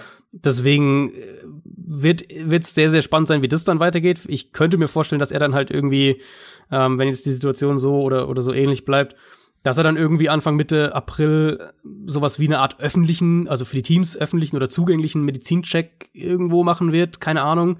Ist natürlich nicht das Gleiche, wie wenn jetzt dein eigener Teamarzt ihn vier Stunden untersucht hat. Ähm, mein Stand ist, dass er auf einem sehr, sehr guten Weg ist und dass wir eigentlich vieles darauf hindeutet, dass er zu einem potenziellen Training Camp, sofern das stattfindet, wissen wir ja auch nicht, aber zu einem potenziellen Training Camp im Sommer ähm, bereit wäre. Das ist so der Stand, den ich bisher mitgekriegt Mhm. habe. Und jetzt kann natürlich ein Team vorsichtiger sein. Vielleicht sagen wir, ähm, du wirst erstmal nur limitiert oder sogar sagen wir, wir, wir geben dir quasi ein Redshirt-Jahr, du spielst überhaupt nicht als Rookie. Mag, will ich nicht ausschließen, je nachdem eben, wo er hinkommt. Also wenn er zum Beispiel nach Miami kommt, wäre das ja eine Option mit Ryan Fitzpatrick zu sagen, zumindest mal ähm, die ersten Wochen halten wir dich raus. Aber an sich, ich glaube, aus medizinischer Sicht sieht es relativ gut aus, dass er zum Start der Saison ähm, auch fit wäre. Ja, ist trotzdem ein verletzungsanfälliger Spieler, weil diese Hüftverletzung war definitiv nicht die erste, auch oft mit den Sprunggelenken zu tun gehabt. Ist Linkshänder, das sei an dieser Stelle noch mal der Vollständigkeit halber erwähnt. Kommen wir zu der Analyse. Was haben wir gesehen? Mein erster Satz oder meine erste Notiz ist, gibt Tour eine saubere, Pocket, eine saubere Pocket und er wirft den Ball so, dass sein Receiver eine super Chance auf den Ball hat. Die Accuracy ist wirklich für mich der ganz herausstechende Punkt und vor Mhm. allem sein Deep Ball. Seine Genauigkeit bei langen Pässen ist crazy. Das ist wirklich unfassbar. Er hat vielleicht nicht den allerstärksten Arm, wo dann irgendwie der Ball äh, mit Leichtigkeit unglaublich weit fliegt. Aber die Bälle kommen so präzise, dass halt eben auch bei langen Bällen sie so kommen, dass der Receiver eine größere Chance hat, ihn zu fangen als alles andere. Dann geht er, finde ich, auch noch wenig Risiko ein. Der hat ein super Gefühl im Arm. Was du mit Armtalent meinst, finde ich, ist bei ihm ganz beeindruckend. Hat einen richtig guten Touch und die Bälle kommen mit Antizipation, die Bälle kommen im richtigen Moment, mit einem guten Ballplacement. Und dazu ist er halt eben noch ein guter Athlet. Ich finde, er ist ein, am besten ist er in einer sauberen Pocket. Er kann aber auch mal scramblen und on the run werfen. Er kann aber vor allem dann mit dieser Athletik, die er auch dann durchaus hat, den, den Rushern in der Pocket auch hier, wie ein Joe Burrow, finde ich, mit kleinen Bewegungen ausweichen. Und dann Mhm. lässt er den noch Ja. aussteigen, lässt er den aussteigen, behält die Augen Ja, weiter ja. oben und findet dann eben den offenen Receiver. Er hat einfach ein generell sehr, sehr gutes Gespür für, für die Pässe, die er wirft, für das, was um ihn herum passiert, gegen Druck. Das ist, sind für mich die wichtigsten Punkte, die wichtigsten posit positiven Punkte bei Tour, die mir so aufgefallen sind.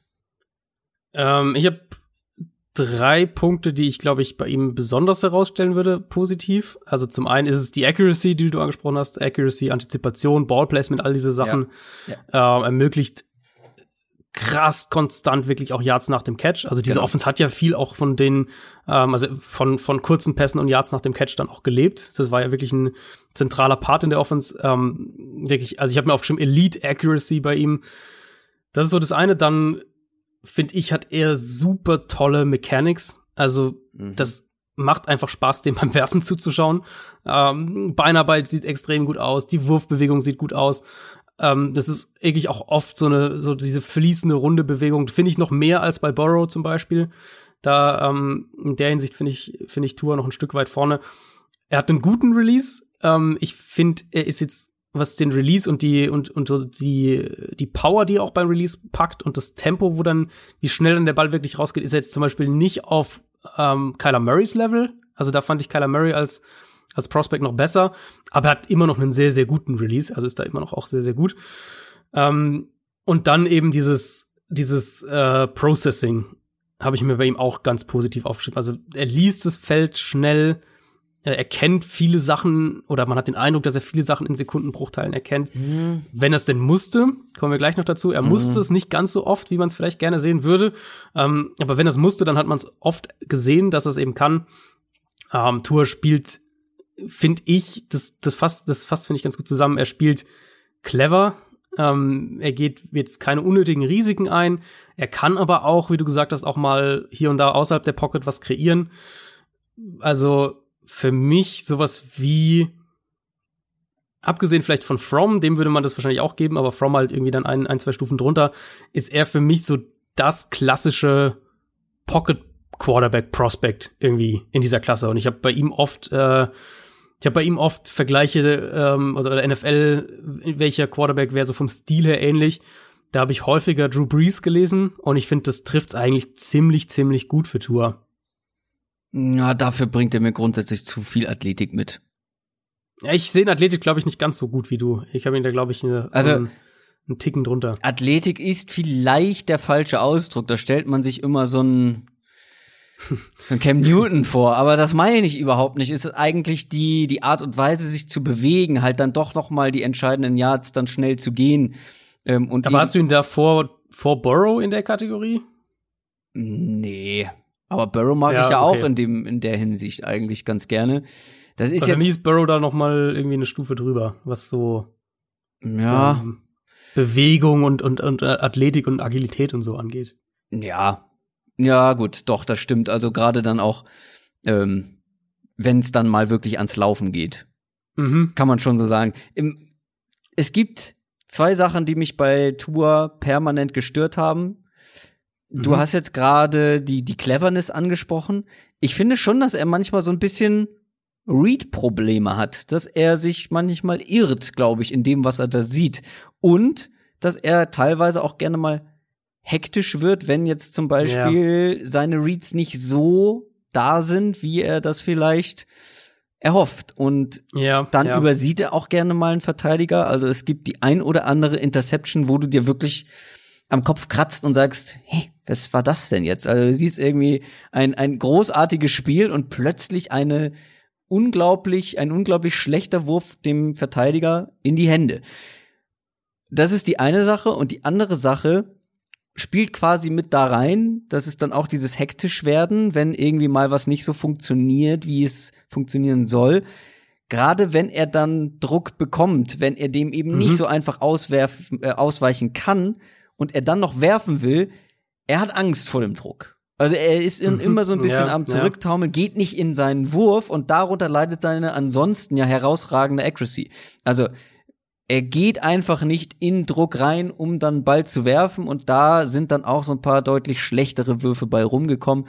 Das sind so die beiden Sachen, die mir am häufigsten aufgefallen sind. Negativ. Ja, also ähm, ich habe es mir auch so oder ähnlich aufgeschrieben und äh, ich tue mich noch echt immer noch ein bisschen, obwohl ich jetzt sehr, sehr viel auch von Tour gesehen habe, immer noch ein bisschen schwer damit, ihn da so richtig zu greifen. Mhm. Weil ich habe das Gefühl, teilweise ist es, siehst du hier irgendwie einen Roboter, der das Feld liest und ja.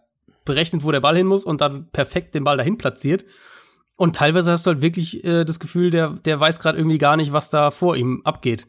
Also die positiven Plays überwiegen, das sei ganz klar gesagt. Aber er, er hat schon, das stimmt auf jeden Fall, er hat schon diese Momente, wo er, ähm, wo er irgendwie nicht so richtig zu erkennen scheint, was die Defense gerade mit ihm macht. Ähm, ich finde dazu, oder da spielt dann auch mit rein, dass das, was ich vorhin schon kurz angedeutet hatte, dass die Offense das halt auch von ihm jetzt nicht so wahnsinnig oft gefordert hat. Also da sind viele, viele einfache Pässe, so kurze Tap-Passes, Screens, Run-Pass-Options, Rollouts mit simplen Reads, also klar, wo, wo er irgendwie nur ein oder zwei Sachen lesen muss, oder also insgesamt vor allem, also viele One-Read-Plays, ähm, was dann, glaube ich, teilweise zu so einer gewissen Unsicherheit geführt hat, manchmal, wenn er dann zum zweiten, zum, zum dritten Read gehen musste.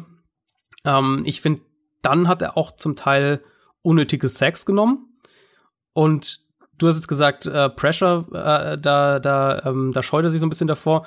Ich finde, da werden auch seine Mechanics insgesamt schlechter. Genau, das mein ich. Ja. Stück. Ja. Ja. Genau. Ähm, weil er einfach, er geht nicht so richtig komplett dann durch seine Wurfmechanik ja, durch. Genau, er ist so ein bisschen genau. dann so ein bisschen backfooted, wie man das nennt, so ein bisschen die Tendenz mhm. nach hinten und das ist einfach nicht der gleiche Quarterback dann, wenn er wenn er dafür, ein bisschen scheu ist vor dem vor dem Druck.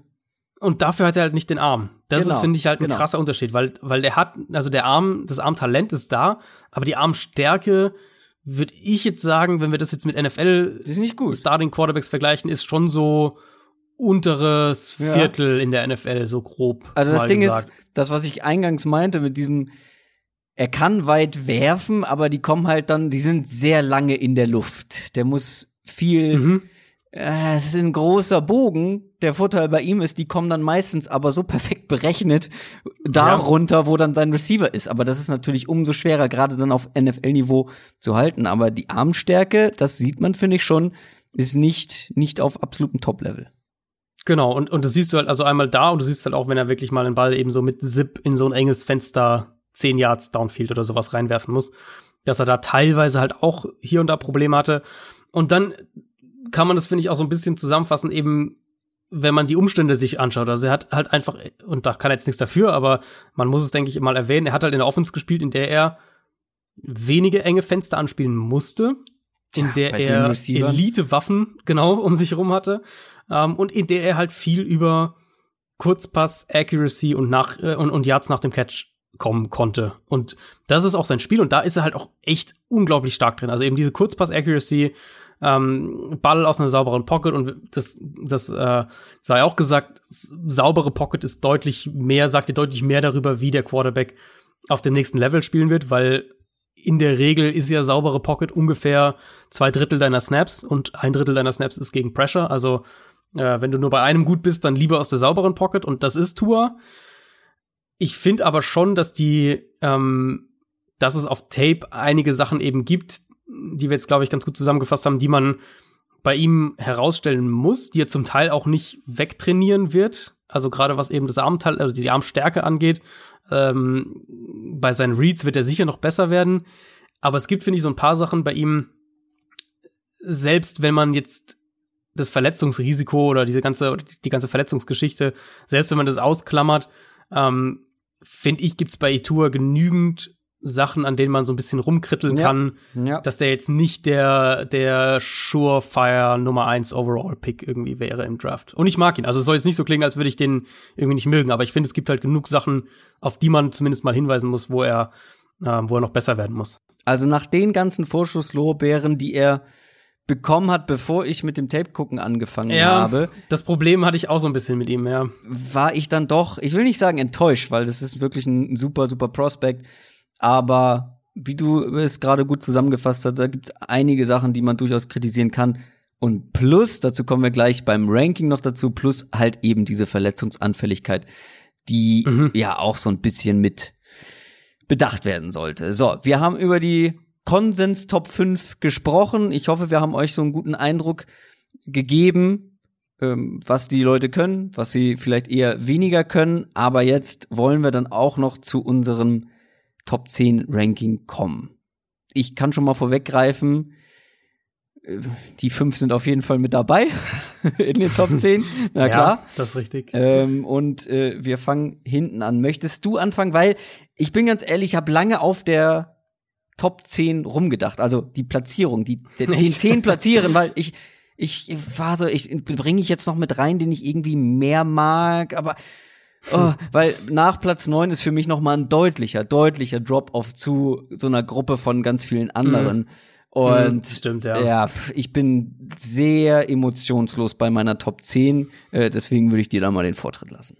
Ja, also ich, ich hoffe, jetzt fahre ich irgendwie nicht über einen von deinen drüber, aber wenn du nicht emotionsgeladen dabei bist, dann ist es ja nicht schlimm. Ähm, ich finde, es gibt halt wirklich viele so in dem Draft so Late Round Flyer, die wahrscheinlich nie in der NFL was Mhm. werden. Und da gehören halt so Namen wie so ein Nate Stanley oder ein Josh Love. Die gehören da, finde ich, alle dazu. Ähm, auch ein James Morgan, der ja irgendwie so ein, finde ich, Mhm. relativ unerklärlichen Hype Mhm. bekommen hat. Ähm, äh, also, dass dann manche irgendwie so in der vierten, fünften Runde sehen oder so als, als den Du, äh, Mid-Round-Sleeper irgendwie. Josh Love, den du Ähm, gerade so nebenbei erwähnt hast, bekommt ja. einen unglaublichen Pro Football Focus Hype. Also, Ja, den sehen die, äh, den haben die, glaube ich, auf Platz Ja. 8 oder so, ne? Nur mal, nur mal der Vollständigkeit ja, halber. ja. Also, das wären jetzt alles so Namen, die ich halt irgendwo dann unter elf, alles, alles so gesammelt unter Platz elf, so gewissermaßen. Ja, und da man kommt halt meine Platz nicht so ins 10 noch mit dazu, leider. Ja, also kann ich verstehen. Meine 10 ist dann noch mal ein, ein, Sch- ein Schritt drüber, aber auch noch mal einen Schritt eben von der 9 weg. Äh, meine 10 ist Cole McDonald Ja. von Hawaii, Das war, der kann ich kurz sagen, äh, ich Ja. hatte am Ende zwei Spieler, zwischen denen ich mich entscheiden musste. Cole McDonald ist Mhm. meine 11 und der andere eben die 10 geworden. Okay. Also ich habe ich hab McDonald auf 10 und dann, dann wirklich noch mal einen, äh, einen Cut da, Ja. dahinter und dann Ja. die, den ganzen Mhm. Rest sozusagen. Ähm, was ist Cole McDonald? Cole McDonald ist ein, ist ein unglaublich unterhaltsamer Ganzlinger. Also Mhm. wenn ihr einfach irgendwie mal Bock habt, so ähm, unterhaltsame Offense zu schauen, dann ist Hawaii Ja. aus dem letzten Jahr ist äh, eine ganz gute Empfehlung. Viel Five Der hat- White. Genau, Ja. genau, das war diese, diese Run-Shoot, Ja. ähm, wirklich auch sehr Quarterback-freundliche Offense, muss man auf jeden Fall auch dazu sagen. Ähm, was hat der? Der hat einen super Arm, also wirklich kann echt Mhm. jeden Bereich des Feldes auch aus schwieriger Plattform drauf hinfeuern und wir kommen ja später noch zu einem anderen, ähm, der, der auch primär durch seinen Arm irgendwie in diesem Draft hochgeht und ähm, ich kann sagen, ich würde wahrscheinlich eher Cole McDonald äh, draften, da wo der wahrscheinlich dann weggeht, nämlich irgendwann an, an Tag drei des Drafts, äh, als, als Jacob Eason. Das wäre dann der andere, der wahrscheinlich irgendwo in der zweiten Runde am Ende gehen wird. Ähm, also hat einen super Arm, Cole McDonald. Ähm, find, er zeigt zumindest teilweise auch Touch. Also es ist nicht einfach nur eine Kanone, die den Ball rausballert. Der Deep Ball ist wirklich teilweise richtig spektakulär. Ja. Der hat dann echt so Bucket-Pässe, Und der- 30, 40 Yards tief. Der hat, glaube ich, Ähm, die meisten äh, angebrachten Bälle über 40 Yards oder einer Das kann mit den gut sein, meisten ja. im ganzen College Football und diese Bälle, wie die da rausgeflogen kommen. Ich habe gerade heute noch Tape von ihm tatsächlich geguckt. Wahnsinn. Ja, also macht echt Spaß. Ich finde, er macht wirklich Spaß. Ähm, wenn er mal im, im, wenn er mal in so einem Rhythmus spielen kann, also wirklich so Dropback, zack, Schritt nach vorne, Ball ist raus, dann kann er auch echt so ein, so ein guter Ballverteiler sein. Ähm, Potenzial finde ich, was eben dieses vertikale Passspiel und auch diese, diese mittellange Distanz angeht, ist bei ihm wirklich nicht von der Hand zu weisen. Also das ist definitiv da. Aber natürlich ähm, hat der auch echt, hat der auch echt einiges an Fragezeichen. Also manche. Bälle kommen da vogelwild in Coverage. Der hat echt, ich glaube, bei keinem anderen Quarterback habe ich mir so oft irgendwas in der Richtung Horror, Interception, grausame Interception aufgeschrieben wie, äh, wie bei Cole McDonald. Geht zwar, finde ich, schon regelmäßig durch seine Reads, was ja auch diese, dieser Offense-Stil zu einem gewissen Grad irgendwo mitbringt. Aber Decision-Making ist dann halt dann umgekehrt schon wieder ein, ähm, Mhm. ein echt großes Fragezeichen dahinter. Der Release ist teilweise viel zu ausladend. Das ist, ähm, geht so in diese Richtung Blake Bortles Katapult-Stil. Der Ball wird irgendwie so rausge rausgehämmert. Ähm, manchmal hält er auch den Ball zu lange, was sicher auch zum Teil mit der Offense ähm, einher einhergeht. Also das ist ein Ganzlinger, der Spaß macht, der einen Arm hat, überhaupt keine Frage. Der aber auch echt noch sehr, sehr viel Ja. Arbeit vor sich hat, Also um waren- NFL, in der Ja. NFL was zu machen. Ja, das waren viele Worte für jemanden, wo ich glaube, dass der mit dem schwachen NF äh, mit dem schwachen Football IQ ähm, mhm. glaube ich eher keine Rolle spielen wird. Der muss wirklich einen riesen Step in dem Bereich machen. Ähm, ja, und dann halt auch ja, also ich kann eigentlich allem zustimmen. Ich habe gerade heute, wie gesagt, nochmal Tape von ihm geguckt, weil ich mich entscheiden musste zwischen ihm und dem, der dann meine Top 10 geworden Jetzt ist. Bin ich spannend. Steven Montez. Ah, okay. Ja, das wäre noch so ein anderer Name. Colorado, Quarterback. Äh, es gibt wirklich leider wenig Material online. Also mm. so richtig viel haben wir beide, glaube ich, nicht sehen können. Aber auch er ist ein Projekt. Das ist so ein richtiger Big Body Quarterback mit einem bigen Arm. Auch er. Mhm. Ähm, der kann aber auch in Sachen Accuracy und Ball Placement eigentlich alles. Ruft es nur halt sehr, sehr inkonstant ab kann dann Plays verlängern, gut improvisieren, das ist mir wirklich regelmäßig aufgefallen. Also selbst wenn mal irgendwie so ein Play zu Bruch geht, der findet noch einen Weg, kann dann selber auch kreieren. Auch mal selber gehen, ist so, mhm. wie habe ich es genannt, Tendenz Nilpferd. Also wenn er anfängt zu rollen, wenn er läuft, ist er sehr schnell. Ähm, hat, glaube ich, auch eine gute ähm, 40 äh, Jahr Zeit hingelegt. Aber agil ist was anderes. Also mhm. Richtungswechsel sind nicht so seins. Aber hat einen super Arm, äh, kann dann auch on the run den ein oder anderen spektakulären Wurf nehmen. Aber auch bei ihm sind es tatsächlich ähnliche Sachen wie bei Cole McDonald. Mhm. Braucht ganz oft zu lange für seine Entscheidungen, verpasst Momente, lädt Druck ein. Ähm, und da sieht er dann gar nicht gut aus. Nimmt dann ganz schnell die Augen ja. runter, hat auch keine Geduld in der Pocket. Ähm, Pro Football Focus sagt, die Offensive Line, die er hatte, war gut. Ich finde, der Druck kam ganz oft sehr, sehr schnell. Äh, teilweise finde ich, hatten Plays gar keine Zeit, sich zu entwickeln. Und dann will er auch manchmal viele Dinge erzwingen, sieht Fenster, wo es überhaupt keine Fenster gibt. Und bei ihm auch so ein Thema, hatte 2017 seine beste Saison eigentlich und hat sich seitdem mhm. gar nicht mehr wirklich weiterentwickelt. Deswegen bin ich auch so ein bisschen Zeichen, ja. Ähm, ja, wenig euphorisch bei ihm, weil ich ihn eigentlich als Spieler mag. Wenn das jetzt zum Beispiel seine erste Saison gewesen wäre, hätte ich gesagt, ey, da kann sich wirklich was entwickeln. Aber es war halt seine dritte mhm. Saison, glaube ich, jetzt als Starter im College. Ja. Und dann ist das doch einfach noch zu wenig. Also die werden, glaube ich, beide, Montes, McDonald und auch James Morgan, die werden alle drei gedraftet werden, werden aufgrund ihres Arms. Ja. So in der sechsten, siebten, vielleicht auch einer von denen in der fünften Runde. Ähm, ja, ich habe ihn in der sechsten. Ja, wie du sagst, die werden ich habe ich, ja, die, ich hab die dann alle irgendwie so sechste, siebte hinten raus und McDonald halt so noch Richtung fünfte. Ja. Ähm, aber ja. die haben alle einen weiten Weg vor sich, um, äh, um in der NFL was wirklich zu machen. Lass uns lieber weitermachen. Also lass uns mal äh, zur Nummer 9 kommen, vielleicht wird's da besser. Ja, ich glaube, da gehen wir schon aus. Ich glaube tatsächlich übrigens, ich glaube tatsächlich übrigens, dass wir ab jetzt die gleichen Spieler nur in unterschiedlicher Reihenfolge haben. Ich glaube nicht, dass wir jetzt noch jemanden drin haben, der der, den ja, der andere nicht mit dabei nicht, hat. Ich wüsste nicht, also wenn keiner von denen, die ich jetzt hier so als Rest äh, nee, hinten raus nee. bei dir noch mit vorkommt, dann wüsste ich zumindest nicht, wer du sonst haben könntest. Wer ist deine neun? Äh, soll ich zuerst wieder?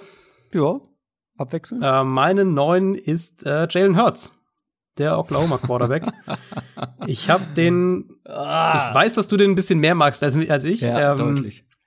Ähm, also ich habe den Richtung so dritte bis vierte Runde einsortiert, in der Range grob. Ähm, positiv. Positiv überrascht hat mich bei ihm die Technik einmal. Ich finde, die Beine sind bei ihm beim Dropback gut in Bewegung. Da sieht man auch, oder ich bilde mir einzusehen, dass er sich da auch wirklich an sich gearbeitet hat und sich verbessert hat. Ähm, der hält sich in Wurfposition, die Füße, also der, der, hat eine so leichtere Füße, als ich dachte. Die Füße bouncen viel schneller, als ich es erwartet hatte. Ähm, wenn der eine saubere Pocket hat, dann geht er schon auch relativ häufig durch seine Reads, hat einen relativ, hat einen, Release, der in Ordnung ist. Ähm, die Kombination dann eben dann mit seiner Athletik macht ihn natürlich einmal zu einem super Rollout Quarterback, was Oklahoma auch dementsprechend muss vielleicht äh, genutzt hat und natürlich auch zu einem zu einem Runner, überhaupt keine Frage. Also das ist mhm. einer, wo du wirklich so eine eine Power Option Offense spielen kannst, so ein bisschen bisschen Cam Newton light. Ähm, er hat Beschleunigung auch als Runner. Äh, vertikales Passspiel ist dann auch da, also so diese ganze, dieses Gesamtpaket. Du kannst eben so eine, so eine, so eine Option Power Offense und dann daraus ins vertikale Passspiel gehen. Das bringt er schon mit. Hm. Ähm, ich habe mir sehr positiv zwei Tapes, wenn ihr euch die jetzt, wenn ihr euch irgendwie noch positive Tapes anschauen wollt, Houston und und äh, Texas Tech aufgeschrieben. Der hat auch immer wieder mal so, so Wow-Plays, wo er auch aus dem Nichts raus ein Big Play kreiert. Ähm, das will ich ihm überhaupt gar nicht, überhaupt gar nicht äh, absprechen. Mein größtes Problem mit Jalen Hurts ist, dass ich einfach sehr, sehr konstant den Eindruck hatte, dass der eher laufen will, als dass er mhm. werfen will. Und das ist für mich halt mit Blick auf die NFL echt ein Problem. Der verlässt die Pocket sehr, sehr häufig auch vorschnell mhm. und, und will dann ganz schnell aus der Pocket raus und eher irgendwas, irgendwie noch das Play ausdehnen oder halt selber dann loslaufen. Und für mich fasst das eigentlich am besten so zusammen, dass Jalen Hurts ein gefährlicherer Runner als Passer ist. Und ähm, mit Blick auf die NFL finde ich, reicht es halt nicht, wenn man dann bedenkt, ja, er ist ein gefährlicher Runner, aber wenn der jetzt dieses Jahr in der NFL, also nächste Saison in der NFL starten würde, dann wäre er vielleicht der viertbeste Running Quarterback oder sowas in der Richtung. Mhm. Also er wäre jetzt halt auch nicht Lamar Jackson, dass man halt sagt, nee. er kann als Runner, ist er so gefährlich, dass man, ähm, dass das als Passer schon irgendwie mitfunktioniert. Ich habe ernsthafte Zweifel dran, dass der NFL-Defense das lesen kann. Der hat echt Probleme mit Coverages gehabt, der bleibt oft dann an einem Read hängen und dass der, dass der antizipieren kann auf NFL-Niveau, das glaube ich auch nicht es kam halt ganz viel über, über Rollouts, über Option Plays, über Run Pass Options, relativ wenig eben mit, mit normalen Dropback Passing, wo er dann auch wirklich das Feld lesen musste. Ich glaube, das wird sich auch in der NFL bemerkbar machen. So dieses ganze Mental Processing ist bei ihm einfach, ist mein Eindruck langsam. Deswegen, ähm, ich glaube, dass der halt ein High-End Backup sein kann, dass der in so einer, vielleicht auch in so einer Taysom Hill-Rolle irgendwie einen Platz in der NFL findet. Aber ich sehe ihn nicht als NFL-Starter. Und deswegen würde ich ihn halt auch nicht vor so später dritter, eher so früher vierter Runde draften. Ich habe ihn ein paar Plätze höher. Soll ich ihn jetzt schon verteidigen oder wenn ich ja, bei der Ja, ja, jetzt, auf jeden Fall jetzt. Du hast gar nicht erzählt, was seine Geschichte ist. Ich finde die ganz spannend. Der war ja ein Alabama, wurde dann für Tour mhm. gebencht, war dann sein Backup und hat jetzt, nachdem Kyler Murray gedraftet wurde, in Oklahoma übernommen. Und ich habe ihn, ich habe eben deutlich höher gesagt, das ist Quatsch, ich habe ihn ein paar Plätze höher. Aber ich bin ein bisschen optimistischer und das ist der übrigens, wo ich meinte, das ist Tyrod Taylor in ein bisschen anders. Hm. Tyrod Taylor ist vielleicht mehr der elusive ja. Runner, der agilere Runner. Jalen Hurts ist etwas harter, aber ich finde, es gibt noch mehr Gemeinsamkeiten. Jalen Hurts macht einen richtig guten Eindruck, was so Run-Pass-Option, Read-Option und so weiter mhm. angeht. Ja. Er ist ein guter Runner, kann die Plays auch beliebig verlängern. Ich finde, er ist auch im Improvisieren dann gut, auch als Passer, finde ich, on the run. Mhm. Mhm. Zum Teil, ja. Ähm, äh, ja, klar. Das, was du gesagt hast, wenn er Druck bekommt, dann geht's ganz schnell nach außen und dann will er loslaufen. Gibt mhm. auch leider teilweise bei sauberen Pockets, dass, okay, kein Read da, ich ja. lauf los. Absolut. Ja. Aber ich finde, er kann dann eben auch on the run werfen.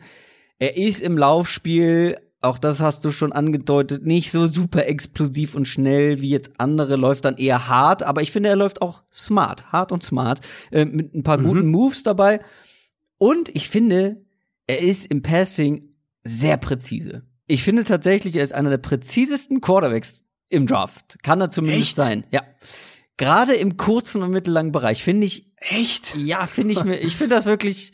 Äh, ich, mir gefällt das im kurzen und mittellangen also ich, Bereich. Ich, wörtlich steht bei mir hier in der in meiner finalen in meinem finalen äh, Jalen Hurts Ding Accuracy ist okay, nicht mehr.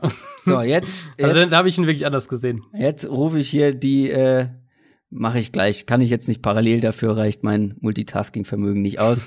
äh, den, den Draft Guide von Pro Football Focus, weil die haben ja auch Accuracy äh, Grades da drin mhm. stehen. Aber äh, ich fand im kurzen und mittellangen Bereich ähm, wirklich fand ich seine Accuracy gut ähm, und auch sein Ballplacement. Und er geht dann sehr wenig Risiko ein. Also bei offenen Receivern macht er kaum Fehler, geht kein Risiko ein, läuft gerne selbst. Wer ist das? Tyra Taylor. Äh, die Laufart, finde ich, unterscheidet sich, aber auch als Passer, finde ich, haben die beiden absolut Ähnlichkeiten. Deine negativen Punkte sehe ich alle auch, bin ich voll mit dabei. Aber ich finde auch eine lange Ausholbewegung zum Beispiel spielt auch mhm. wenig mit Antizipation. Wenn er einen freien Receiver sieht, dann wirft er, trifft ihn meistens auch, aber wenig halt irgendwie vorausschauend. Ähm, Aber traust du ihm eine Starterrolle zu in der NFL? Das wäre für mich also die, irgendwie so die, der Knackpunkt. Also traust du ihm zu, dass der in der NFL, sagen wir, über die nächsten zwei Jahre ein Starter sein kann? in einem richtig guten Umfeld. Hm. Also, Das finde ich, ja, also vielleicht, also ich will es ihm nicht jetzt nicht völlig abschreiben. Er, also, das sollte man vielleicht auch sagen, er, er, ist ja wohl wirklich ein unglaublicher Typ.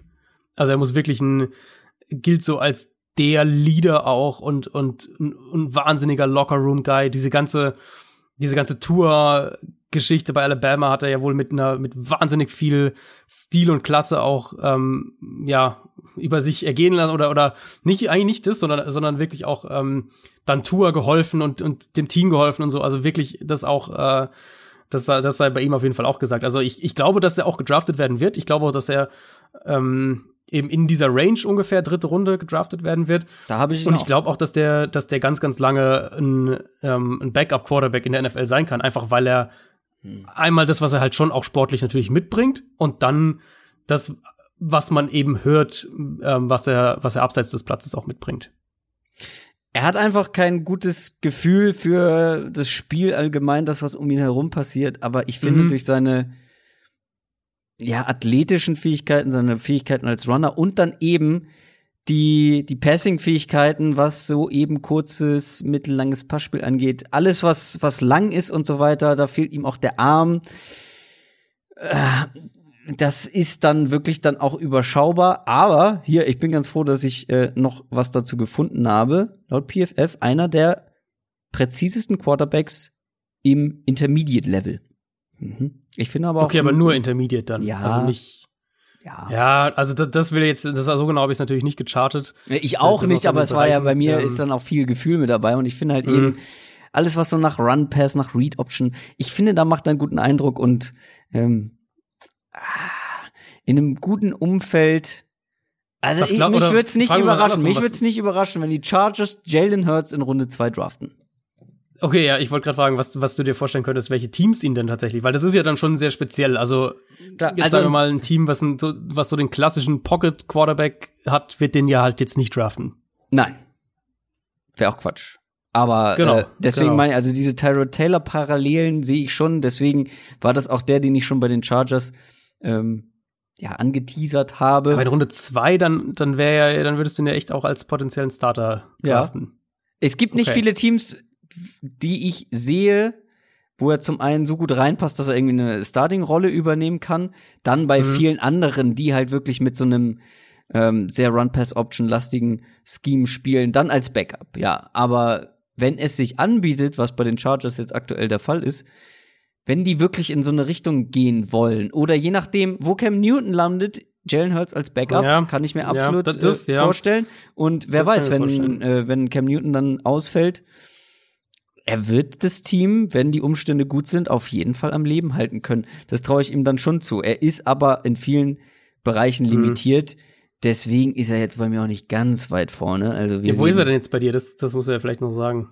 Muss ich das jetzt schon sagen? Oder wenn Also bei so- mir ist er die neun. bei mir ist er die sechs. oder? Okay. Ja. Okay. Äh, dritte Runde würde ich ihn, würde ich ihn schon nehmen. Zweite, klar, wie gesagt, ich kann es mir irgendwie irgendwo vorstellen, dass die Chargers das machen. Oder ein anderes Team in Runde zwei. Aber ja, ich würde es dann eher in Runde drei. Ich mache jetzt mal weiter mit meiner Nummer neun. Wir kommen ja hier überhaupt nicht vom Fleck. Tyler Huntley, Utah. Okay, den habe ich ein bisschen höher. Ja, das habe ich fast erwartet. Das ist auch ein richtig guter Athlet und ein sehr mobiler Quarterback. Also ähm, auch hier kann ich mir das sehr gut vorstellen in Sachen Run-Pass-Option, viel Play-Action, West Coast. Ich sehe da auch noch Steigerungspotenzial bei ihm insgesamt, aber ich glaube, Stand jetzt ist er vielleicht doch eher ein solider Backup. Ist ein Top-Athlet, einer der mobilsten Quarterbacks im Draft, kann Plays wirklich auch beliebig verlängern. Eine absolute Waffe auf den Beinen. Das, was Jalen Mhm. Hurts dann in meisten äh, oder in vielen Fällen fehlt, so ein bisschen die, die Beweglichkeit, Elusiveness, ähm, ein gutes Tempo mit dabei. Ähm, kann auch aus allen Lagen und Situationen noch werfen, ist immer irgendwie noch in der Lage, den Ball anzubringen.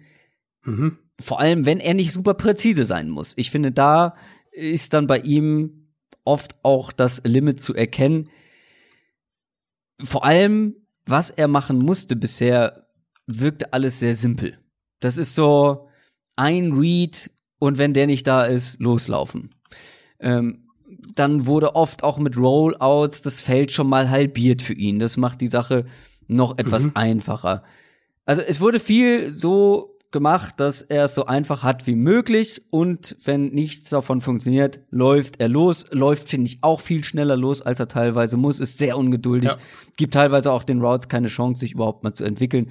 Ähm, dadurch sieht man auch bei ihm sehr viel kurz und ganz wenig tief. Es gibt Gemeinsamkeiten, finde ich, zu, zu Jalen Hurts, dann sind sie als Runner doch sehr unterschiedlich. Aber gerade tief, wenn er dann mal tief geht, ist die Genauigkeit sehr, sehr wackelig. Und auch bei engen Fenstern, finde ich, hat er Probleme. Deswegen ist er bei mir auf der 9. Aber ich sehe in ihm durchaus Potenzial. Ähm, Gerade dann auch, also sehr ähnlich zu, zu Jalen Hurts. Ähm, was die insgesamte Einschätzung angeht, ist bei mir dann aber Stand jetzt dann doch noch mal ein Stück tiefer. Ähm, also kann ich verstehen. Ich finde, also was ich bei ihm auf jeden Fall vorweg sagen wollte, ist, dass die Analyse einfach brutal schwer ist, weil es kaum Tape gibt. Ähm, ich habe heute Morgen noch mal geschaut. Ich habe, glaube ich, insgesamt vier Tapes von ihm gefunden. Und ich habe dann auch echt nochmal rumgeguckt, ob ich auf irgendwelchen anderen Plattformen und manche Leute äh, laden ja so Spreadsheets hoch, wo sie dann alles rein, alle Links rein posten, die sie so finden. Ich habe nirgendwo noch, noch großartig was gefunden.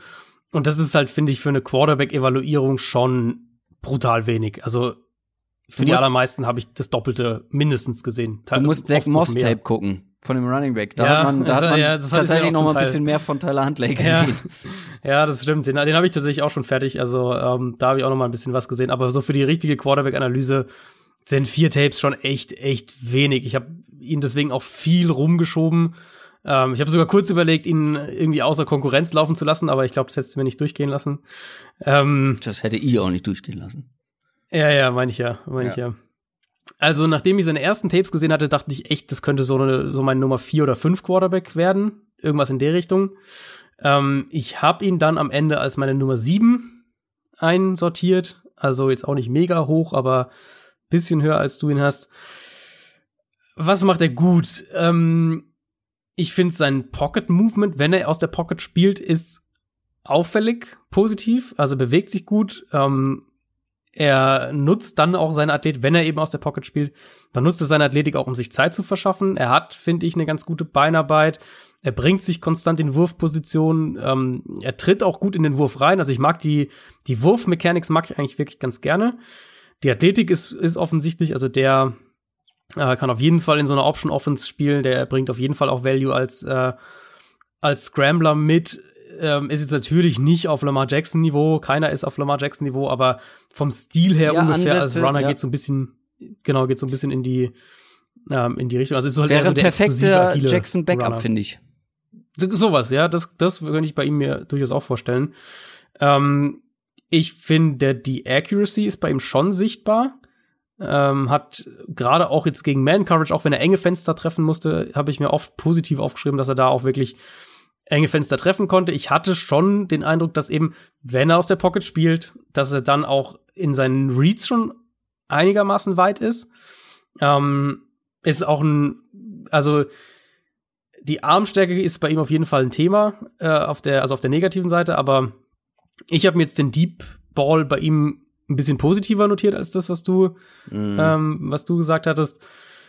Was man bei ihm auch sagen musste, bei ihm waren die Umstände echt nicht gut. Der hatte mit sehr hohen, äh, mit einer sehr hohen Pressure-Quote zu kämpfen von 41 Prozent plus eine hohe Drop-Quote bei seinen Receivern von 7 Prozent. Also, ähm, so die Umstände bei ihm jetzt auch nicht gerade ideal gewesen. Negativ hast du schon viel gesagt, was ich mir auch aufgeschrieben habe. Ist, ist oft, äh, oder ist zu oft, sagen wir es so, ist er wirklich One-Read und dann loslaufen. Äh, die Beine oder, oder das Laufen bei ihm ist ähnlich wie bei Hurts, wird es wirklich mehr als, ähm, also das Scramblen eher als eben ein Teil des Spiels jetzt als so ein Bonus gesehen. Er geht zwar durch seine Reads äh, so oft, dass es mir positiv aufgefallen ist, aber er klebt dann halt auch teilweise wieder komplett an einem Read fest. Ich habe mir aufgeschrieben, er spielt generell einfach ungeduldig. Äh, also, also Tyler Huntley ist, ist teilweise wirklich so ein bisschen wild. Ähm, Armstärke eben, wie angesprochen, ist okay, nicht mehr. Dadurch ist er auch bei engen Fenstern inkonstant und, und hat halt nicht die Power, um den Ball da reinzubringen. Antizipation gegen Zone Coverage könnte definitiv besser sein. Er macht, finde ich, was seine, was die Reads angeht, einmal als, also einmal gegen den Pass Rush, aber auch bei Option Plays trifft er immer wieder mal die falsche Entscheidung und läuft dann deswegen direkt irgendwie in den Edge-Verteidiger rein. Also unterm Strich für mich eben, und das sei jetzt echt mit diesem, mit diesem Zusatz gesagt, dass es von ihm einfach nicht viel zu sehen gibt. Ich hoffe, vielleicht lädt noch jemand irgendwie zwei, drei Videos hoch bis, ähm, bis Mitte April. Für mich unterm Strich trotzdem eine positive Überraschung, weil ich ihn ehrlich gesagt vor dem, bevor jetzt so dieser Draft-Prozess angefangen hat, kaum mal von größeren Outlets irgendwie gehört hatte, den Namen. Mhm. Ähm, man kann mit ihm definitiv so eine Options Offense, Option Offense ähm, spielen. Und ich glaube, als Passer ist er besser, als man, als er teilweise ihm Credit gegeben wird. Aber er ist natürlich auch gerade als Passer eben echt noch, noch weit weg, auch von, auch von zum Beispiel ähm, Lamar Jackson College Level. Das ist meine Nummer 9, Tyler Huntley, und deine Nummer 7. Ich würde jetzt mhm. meine Top 8 mal vorziehen, ähm, damit du auch mal vielleicht einen Schluck Wasser trinken kannst zwischendurch. Ja? äh, Jacob Eason das Eason. ist auch meine Nummer 8. Ja. Ähm, Washington bekommt aktuell deutlich höheren Hype, ist für mich, mhm. und ich weiß, wir haben auch schon mal über ihn ein bisschen gesprochen, einfach nur ein großes Projekt. Also einer, der sich komplett selber im Weg steht eigentlich auch. Alles steht und fällt mit seiner Beinarbeit, die, mhm. und jetzt wird's vernichtend, aktuell zu 0% NFL-tauglich ist in meinen Augen. Das ist absolut wild. Unter dieser Beinarbeit, ja. Beinarbeit leidet alles. Seine Accuracy vor allem. Und wenn er seine Füße mal unter Kontrolle hat, dann hat er einen sehr guten Arm, dann ist er auch zu absoluten Top-Würfen in der Lage, vor allem auch in enge Fenster. Er kann auch mal ein Play retten, gegen maximalen Druck noch ein Play, äh, noch einen Pass anbringen mit seinem starken Arm, obwohl er gar nicht richtig steht. Da, da ist dann halt äh, so ein Arm echt wirklich der Notnagel aber zu oft verfehlt er sein Ziel komplett, wirft in den Rücken seiner Receiver und so weiter und so fort. Das ist wirklich oft wild, hat seine besten Plays bei ganz klar definierten Reads, also dieses Inside the Structure, was ich ja schon bei Jack Fromm meinte. Wenn er keinen Druck hat, saubere Pocket, ähm, dann ist er erfolgreich. Aber alles, was darüber hinausgeht, was außerhalb dieser Struktur passieren soll, ist selten erfolgreich. Meistens geht er durch seine Reads und dann findet er niemanden und läuft da ganz planlos äh, los. Das Gespür hm. für Druck ist irgendwie nicht da. Athletik ist auch Durchschnitt. Ähm, wenig spielt sich tatsächlich dann auch über 15 Yards ab, obwohl er das eigentlich mit seinem Arm besser können sollte. Also er kann aber trotzdem ein Projekt sein, deswegen ist er bei mir auch natürlich in den Top 10, weil in der Theorie macht er eigentlich wenig falsch. Er trifft, finde ich, auch oft die richtigen Entscheidungen, geht selten großes Risiko, aber diese Technik, diese Beinarbeit macht ihm halt ganz oft einen Strich durch die Rechnung. Und das Upside ist auf jeden Fall da, durch den ganzen Rest. Aber dieses Technikproblem musst du erstmal in den Griff bekommen. Und er ist ja. auch ein großer Quarterback mit einem starken Arm. Das heißt, er wird auch höher gehen. Also ich habe jetzt Runde 4 bei ihm stehen der wird früher vom Bord gehen, sehr wahrscheinlich. Ja, ja. Ähm, ich sehe ihn sogar noch von der, von der Range her leicht positiver als du. Ich habe ihn mal so in die späte dritte Runde geschrieben. Ähm, Na gut, da fehlt ja nicht mehr viel. also fehlt nicht viel, das stimmt. Ähm, das stimmt. Ich denke auch, dass der spätestens in der zweiten Runde gehen wird. Es gab ja echt auch schon immer wieder mal First-Round-Hype um ihn herum. Ich glaube, dass äh, dadurch, dass dieses Quarterback-Karussell jetzt dann doch tatsächlich stattgefunden hat in der Free Agency, wird vielleicht auch so für diese für diese zweite Welle dann Quarterbacks im Draft ähm, wird es dann für die vielleicht doch ein bisschen später werden. Ähm, also ich kann mir jetzt eigentlich nicht mehr vorstellen, dass ein Jacob Eason in der ersten Runde geht, aber in der zweiten Runde wird der wahrscheinlich gehen. Und das ist das, was ich eben vorhin gemeint habe. Rein vom Talent her würde ich halt eher einen Cole McDonald in der fünften Runde nehmen als Jacob Eason in der zweiten Runde, weil ich finde nicht, dass die so viel, so viele Welten auseinander liegen. Ähm, Eason, klar, der Arm ist beeindruckend, überhaupt keine Frage. Der, damit kann er halt auch alles machen. Damit hat er auch super Deep Balls auf Tape, trifft da auch echt dann enge Fenster, 30, 40 Yards Downfield. Ähm, hat einen enormen Zip, wenn er den Ball mal so 10 Yards irgendwie so eine, in so eine Inbreaking Route reinfeuert. Er ist primär ein vertikaler Passer. deswegen gab es ja unter anderem auch Gerüchte, zum Beispiel rund um äh, die Buccaneers, jetzt vor, bevor dann Brady kam, dass das vielleicht einer sein könnte, den die draften, wenn sie Winston noch ein Jahr behalten. Ja, weil halt in diese Bruce Arians Offense reinpassen könnte. Hm, Athletik ist auch okay, aber halt, also ich kann viel von dem, was du negativ gesagt hast, nur unterstreichen oder noch, äh, noch ausbauen sogar. So Accuracy ist massiv inkonstant, selbst wenn er die Receiver bei In-Breaking Routes trifft, ist der Ball oft eben so leicht in, den Rücken, dass der Receiver irgendwie abbremsen muss. Mechanics sind ein Riesenprojekt, also beinahe hast du eigentlich alles gesagt. Ähm, er ist ganz, ganz klar ein Passer, der das erst sehen muss, gerade was das Kurz- und Intermediate-Passspiel angeht. Also er muss erst sehen, äh, dass der Receiver offen ist, dann, dann wirft er den Ball dahin. Pressure bereitet ihm noch ziemliche Probleme. Da gehen ähm, diese sowieso schon inkonstanten Mechanics gehen da teilweise dann komplett den Bach runter. Ich finde, der wirft teilweise Bälle einfach komplett direkt in die Coverage rein. Die Reads sind zu langsam, der braucht zu lange, um von einem Read zum nächsten zu kommen, wenn er es überhaupt macht. Ähm, will dann auch dann immer wieder mal Bälle erzwingen in Fenster, die eigentlich gar nicht so wirklich da sind, weil er vielleicht dann auch seinen Armen zu sehr vertraut. Ähm, die, die, das Variieren in seinen Pässen ist bei ihm oft gar nicht da, also dass der Ball halt dann nur mit Power kommt und eben nicht mit mehr Touch.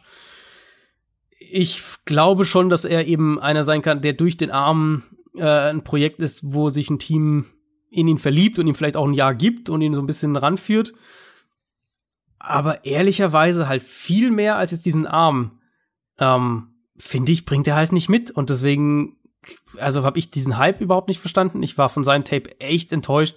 Klar, der hat ein paar Highlight-Pässe, so wenn er dann irgendwie so den 30, 40 Yard äh, Touchdown irgendwie raushaut, die hat er dann schon als mal. Aber von den Tools her, wie gesagt, finde ich nicht, dass der jetzt so mega weit vor einem Cole McDonald zum Beispiel ist. Ja, kann ich, äh, da sind wir auf einer Wellenlänge. Ähm, bin ich fast vielleicht sogar noch ein bisschen negativer, aber wir haben eben letztendlich beide auf der Top 8.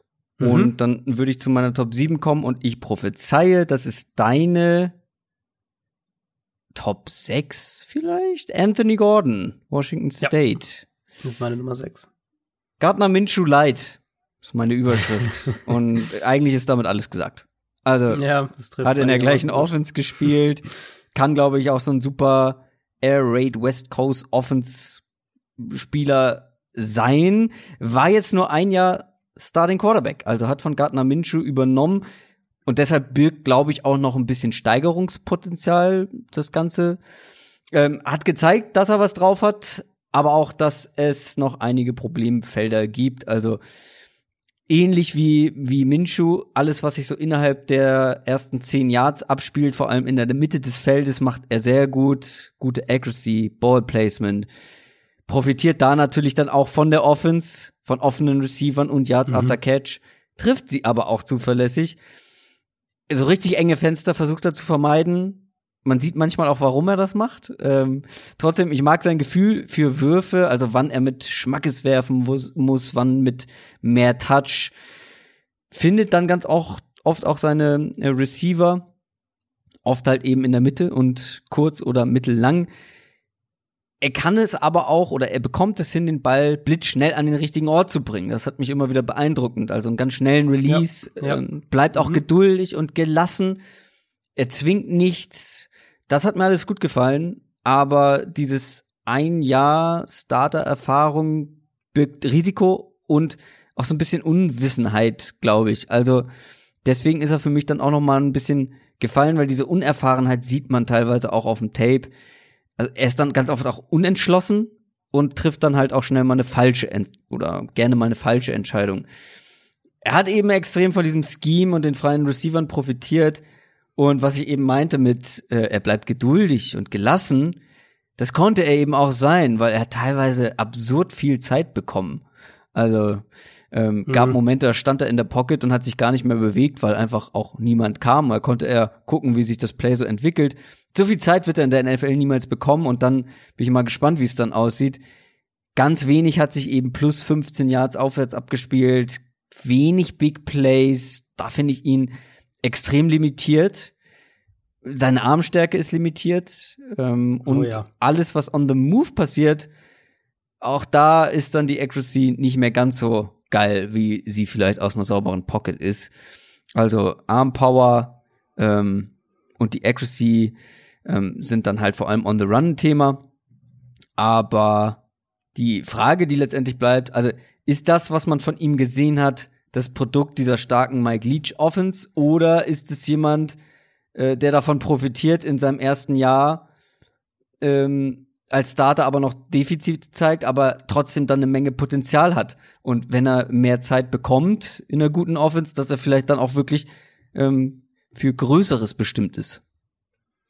Also die Offense äh, macht natürlich schon viel. Das war ja auch bei Minshew so das, das Ding. Ähm, also ich meine, der hat fast 700 Pässe geworfen letztes Jahr, Anthony Gordon. Für, für 5500 Yards und 48 Touchdowns. Das ist halt schon, das ist halt schon ein Volume. Saison, das, das, ist, äh, das ist halt schon echt, äh, echt extrem. Ähm, mir ist eine Sache bei ihm negativ aufgefallen, die ich bei ihm negativer aufgeschrieben habe und die ich bei Minshew so nicht negativ hatte. Und das fand ich sind die, ist die Beinarbeit, sind die Mechanics und vor allem die Beinarbeit. Da muss er noch, noch sicherer, noch konstanter werden, äh, gerade im Vergleich zu Minshew. Also ich finde, er hat teilweise so, was ich mir so aufgeschrieben habe, als, als faule Füße, also dass er dann irgendwie da wirklich so flat-footed in der Pocket steht. Ja, genau. Und, ähm, und sich halt nicht bewegt und, und dann sich halt erst wieder neu ausrichten muss. Das, das hat er schon teilweise. Ähm, aber die positiven Sachen, finde ich, sind bei ihm echt ansprechend. Der, der hat, was du gesagt hast, einen sehr schnellen Release. Ähm, der Ball ist echt schnell raus, sobald er sein, sein Target dann sieht. Das funktioniert auch zusammen mit einer guten Körperkontrolle, finde ich. Ähm, also der geht durch seine Reads, der, der, ähm, der bringt sich dann auch schnell wieder in Wurfposition, auch wenn er halt teilweise eben dieses hat, dass er, dass er sich dann selbst wieder Probleme bereitet, weil, weil er halt irgendwie da so völlig flat-footed in der Pocket steht. Ähm, Antizipation, finde ich, zeigt er auch als Passer. Die Augen bleiben gegen Pressure downfield. Das habe ich mir ganz dick unterstrichen. Ähm, Accuracy ist zum Teil echt sehr, sehr stark. Gerade diese Intermediate-Pässe, die sind echt oft so perfekt on the spot, genau da, wo sie hinkommen müssen. Ähm, der hat, finde ich, die Qualität gezeigt, dass er Verteidiger mit seinen Augen manipulieren kann und durch die Gegend schieben kann, also den Safety irgendwie auf die falsche Fährte lockt und dann den Ball in die andere Richtung wirft.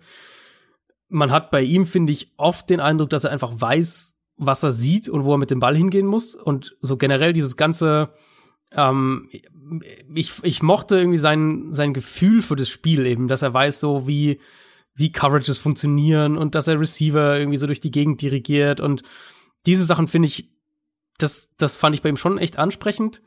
Ähm, ja, wie gesagt, negative Sachen habe ich ja schon das meiste gesagt. Ich finde, er verliert sich manchmal so ein bisschen in einem Play und, und klebt dann eben auch an so einem Read mal fest und oder wirft den Ball dann eben auch mal wirklich in die Coverage rein.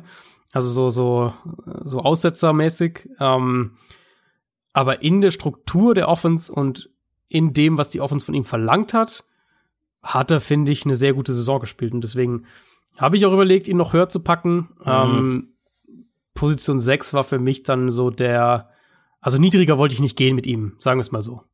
Ja.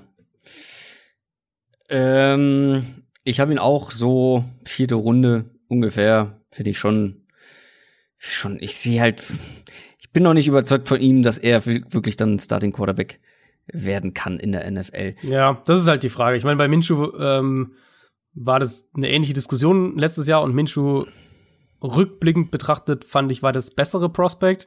Finde ich ähm, auch. Ich aber, finde sogar nicht ja, gerade ja. knapp, ehrlich gesagt. Also ich hatte Minshew ja, zwar auch aber, nur in Anführungszeichen auf fünf, also nur zwei Plätze höher, aber mhm. äh, ich hätte ihn früher gedraftet, glaube ich, einfach insgesamt, weil mhm. ich mehr gesehen habe. Ich, ich meine, im Endeffekt braucht es halt eine Situation, ne? Also so wie wir es bei Minshew gesehen haben, wenn du halt in die richtige Situation kommst und der Starter fällt halt irgendwie mal aus für ein paar Wochen, das kann halt schon reichen, theoretisch. Und jetzt äh, ist er der Starting Quarterback in Jacksonville. Also Wer weiß, wenn die Jaguars wirklich auf Minshew setzen und sagen, wirklich sagen, wir sind überzeugt, dann, dann draften sie vielleicht einfach Anthony Gordon als Backup. Das äh, ja. könnte durchaus Sinn machen. So, also, wir sind schon sehr fortgeschritten in der Zeit, aber jetzt kommen wir natürlich auch eher zu denen, über die wir schon gesprochen haben. Meine sechs wäre mhm. nämlich dann Jalen Hurts, wie schon erwähnt. Mhm. Und du hast auf der sechs? Krass, du hast echt, ja, stimmt, du hast Jalen Hurts dann vor Anthony Gordon. Ja, ja, nee, da bin ich echt. Äh, nee, also meine sechs ist Anthony Gordon. Ich. Äh, Ach so, ja. Ich würde da den wirklich als also Moment, sechs und, und sieben Gordon Huntley. Das ist für mich dann noch mal so ein einen Schritt vor Eason, Hurts, McDonald, die ich dann halt so danach geschrieben habe. Aber jetzt komme ich durcheinander. Wen hattest du denn auf sieben? Huntley. Ah, okay. Also Sechs. Gordon, Gordon, Huntley, Eason, Hurts, McDonald. Das ist sechs bis zehn. Alles klar. Okay, äh, dann Top 5. Mhm. Da bin ich dann bei Jake Fromm. Du wirst es nicht sein. Du hast bestimmt Nee. Jordan Love. Genau. Love ist meine fünf. Gut, gut antizipiert von mir. Jordan Love siehst du also ein bisschen niedriger. Das Ding ist, ich sehe sie theoretisch beide in der gleichen Runde, den einen aber eher am Ende, Mhm. den anderen eher am Anfang. Also Ja, ich habe habe ich genauso. Ich habe es mir auch in so Tiers, also in so Gruppen aufgeteilt, äh, das Ganze. Und bei mir sieht es halt so aus, dass ja Jake Fromm wirklich dann noch vielleicht mit in der gleichen Gruppe ist wie wie äh, Jordan Love tatsächlich. Ähm, also da und da Mm, sind wir glaube ich ja, nicht weit ja. auseinander. ja, bei ich mir auch. ist Jordan dem Love-. Bei mir ist Jordan Love dann auf der 4. Da hast Der du Unterschied ist halt eigentlich, der Unterschied ist ja eigentlich nur, ähm, Upside. also was willst du als Team quasi? Willst du halt die Ja. sichere Baseline Ja. und glaub und sagst, wir haben jetzt hier eigentlich schon alles in place ähm, und wir brauchen eigentlich nur noch den Game Manager?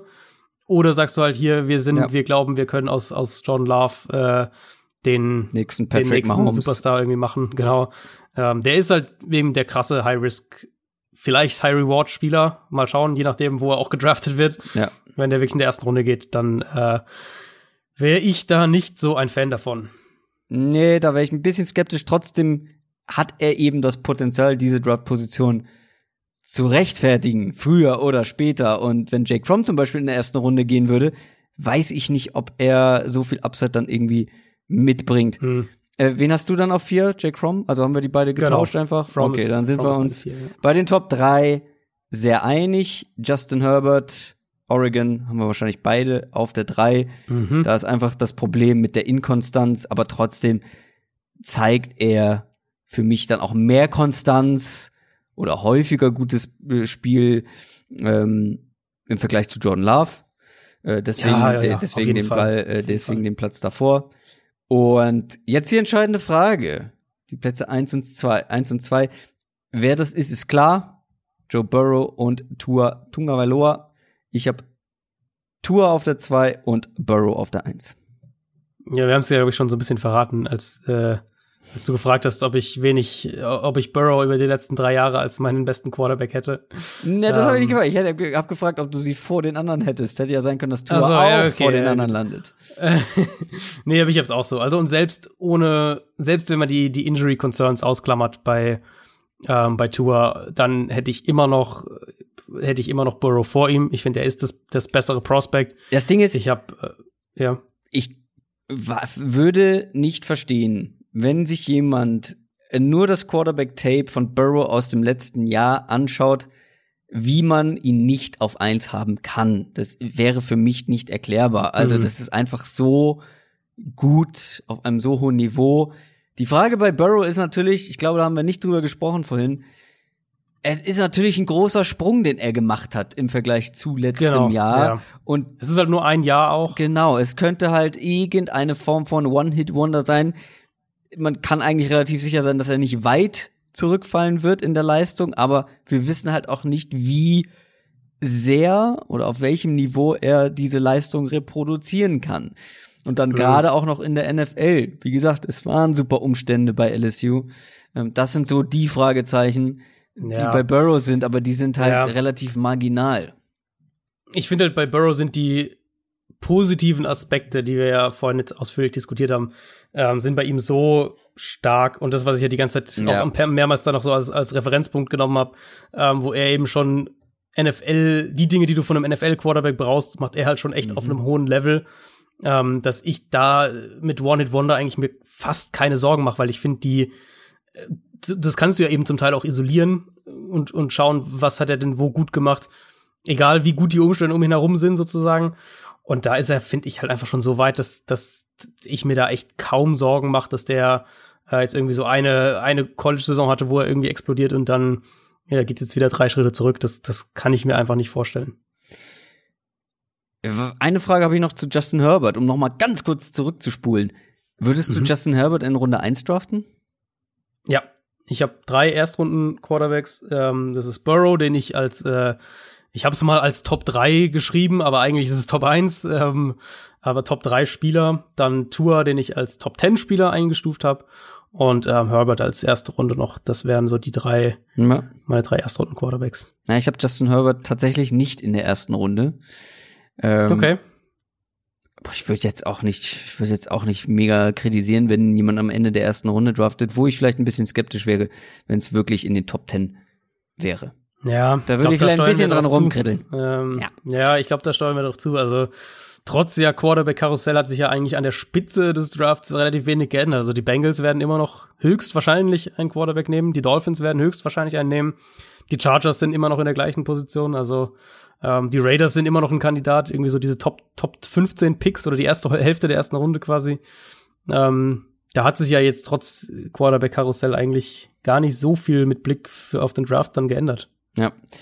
So, das war eine sehr ausführliche Folge, aber wir sagen es immer wieder, es ist die wichtigste Position im Football Mhm. und äh, hier sind wirklich äh, ein paar spannende Prospects mit dabei und wir hatten natürlich auch viele News. Das muss man auch noch dazu sagen. Ist so eine Folge, die Du weißt, man schon, dass wir, Fall du weißt schon, dass wir nächste Woche ungefähr 45 Receiver besprechen müssen. Nee, nee, nee, nee. nee da müssen wir, das müssen wir nochmal genauer besprechen, wie wir das dann machen mit den Wide Receivern, wo auf jeden Fall noch mehr Qualität in der gesamten Klasse steckt. So Mhm. viel kann man schon mal verraten. Also, das ist so eine Folge, die kann man in Etappen hören, glaube ich. Und ich werde auch noch Grafiken vorbereiten. Ähm, Die Mhm. werden dann am Wochenende höchstwahrscheinlich veröffentlicht, wo ihr das Ganze dann auch noch mal grafisch vor euch habt, damit ihr nicht mitschreiben müsst. Wer hat denn jetzt wen auf welcher Platzierung? Sondern unsere Top 10 könnt ihr da dann auch noch mal nachschauen. Ich habe mir auch überlegt, ich mache vielleicht mal so ein Twitter-Thread ja, mit meinen Top 10 Quarterbacks. Aber dazu Mhm. später mehr, vielleicht eher Richtung Draft. Das soll's gewesen sein für diese Woche. Eine sehr lange Folge. Wir wünschen euch eine schöne Woche, schönes Wochenende, was ansteht. Wahrscheinlich im Homeoffice, in der Quarantäne oder wie wir in Bayern mit Ausgangssperre. So. Hm. Haben wir noch was zu sagen? Glaube nicht. Glaube nicht. Wir sind Gleich durch, oder? Ich bin, ich bin äh, Matsch im Kopf tatsächlich. Äh, Ja, alles gut. Äh, Wir äh, legen uns hin. bleibt gesund und so weiter. Absolut. Das ist wichtig. Bleibt zu Hause und bleibt gesund. So, das waren nochmal richtige Schlussworte, die mir, die ich nicht finden konnte. Wir hören uns spätestens Donnerstag wieder. Macht's gut. Tschüss. Ciao, ciao.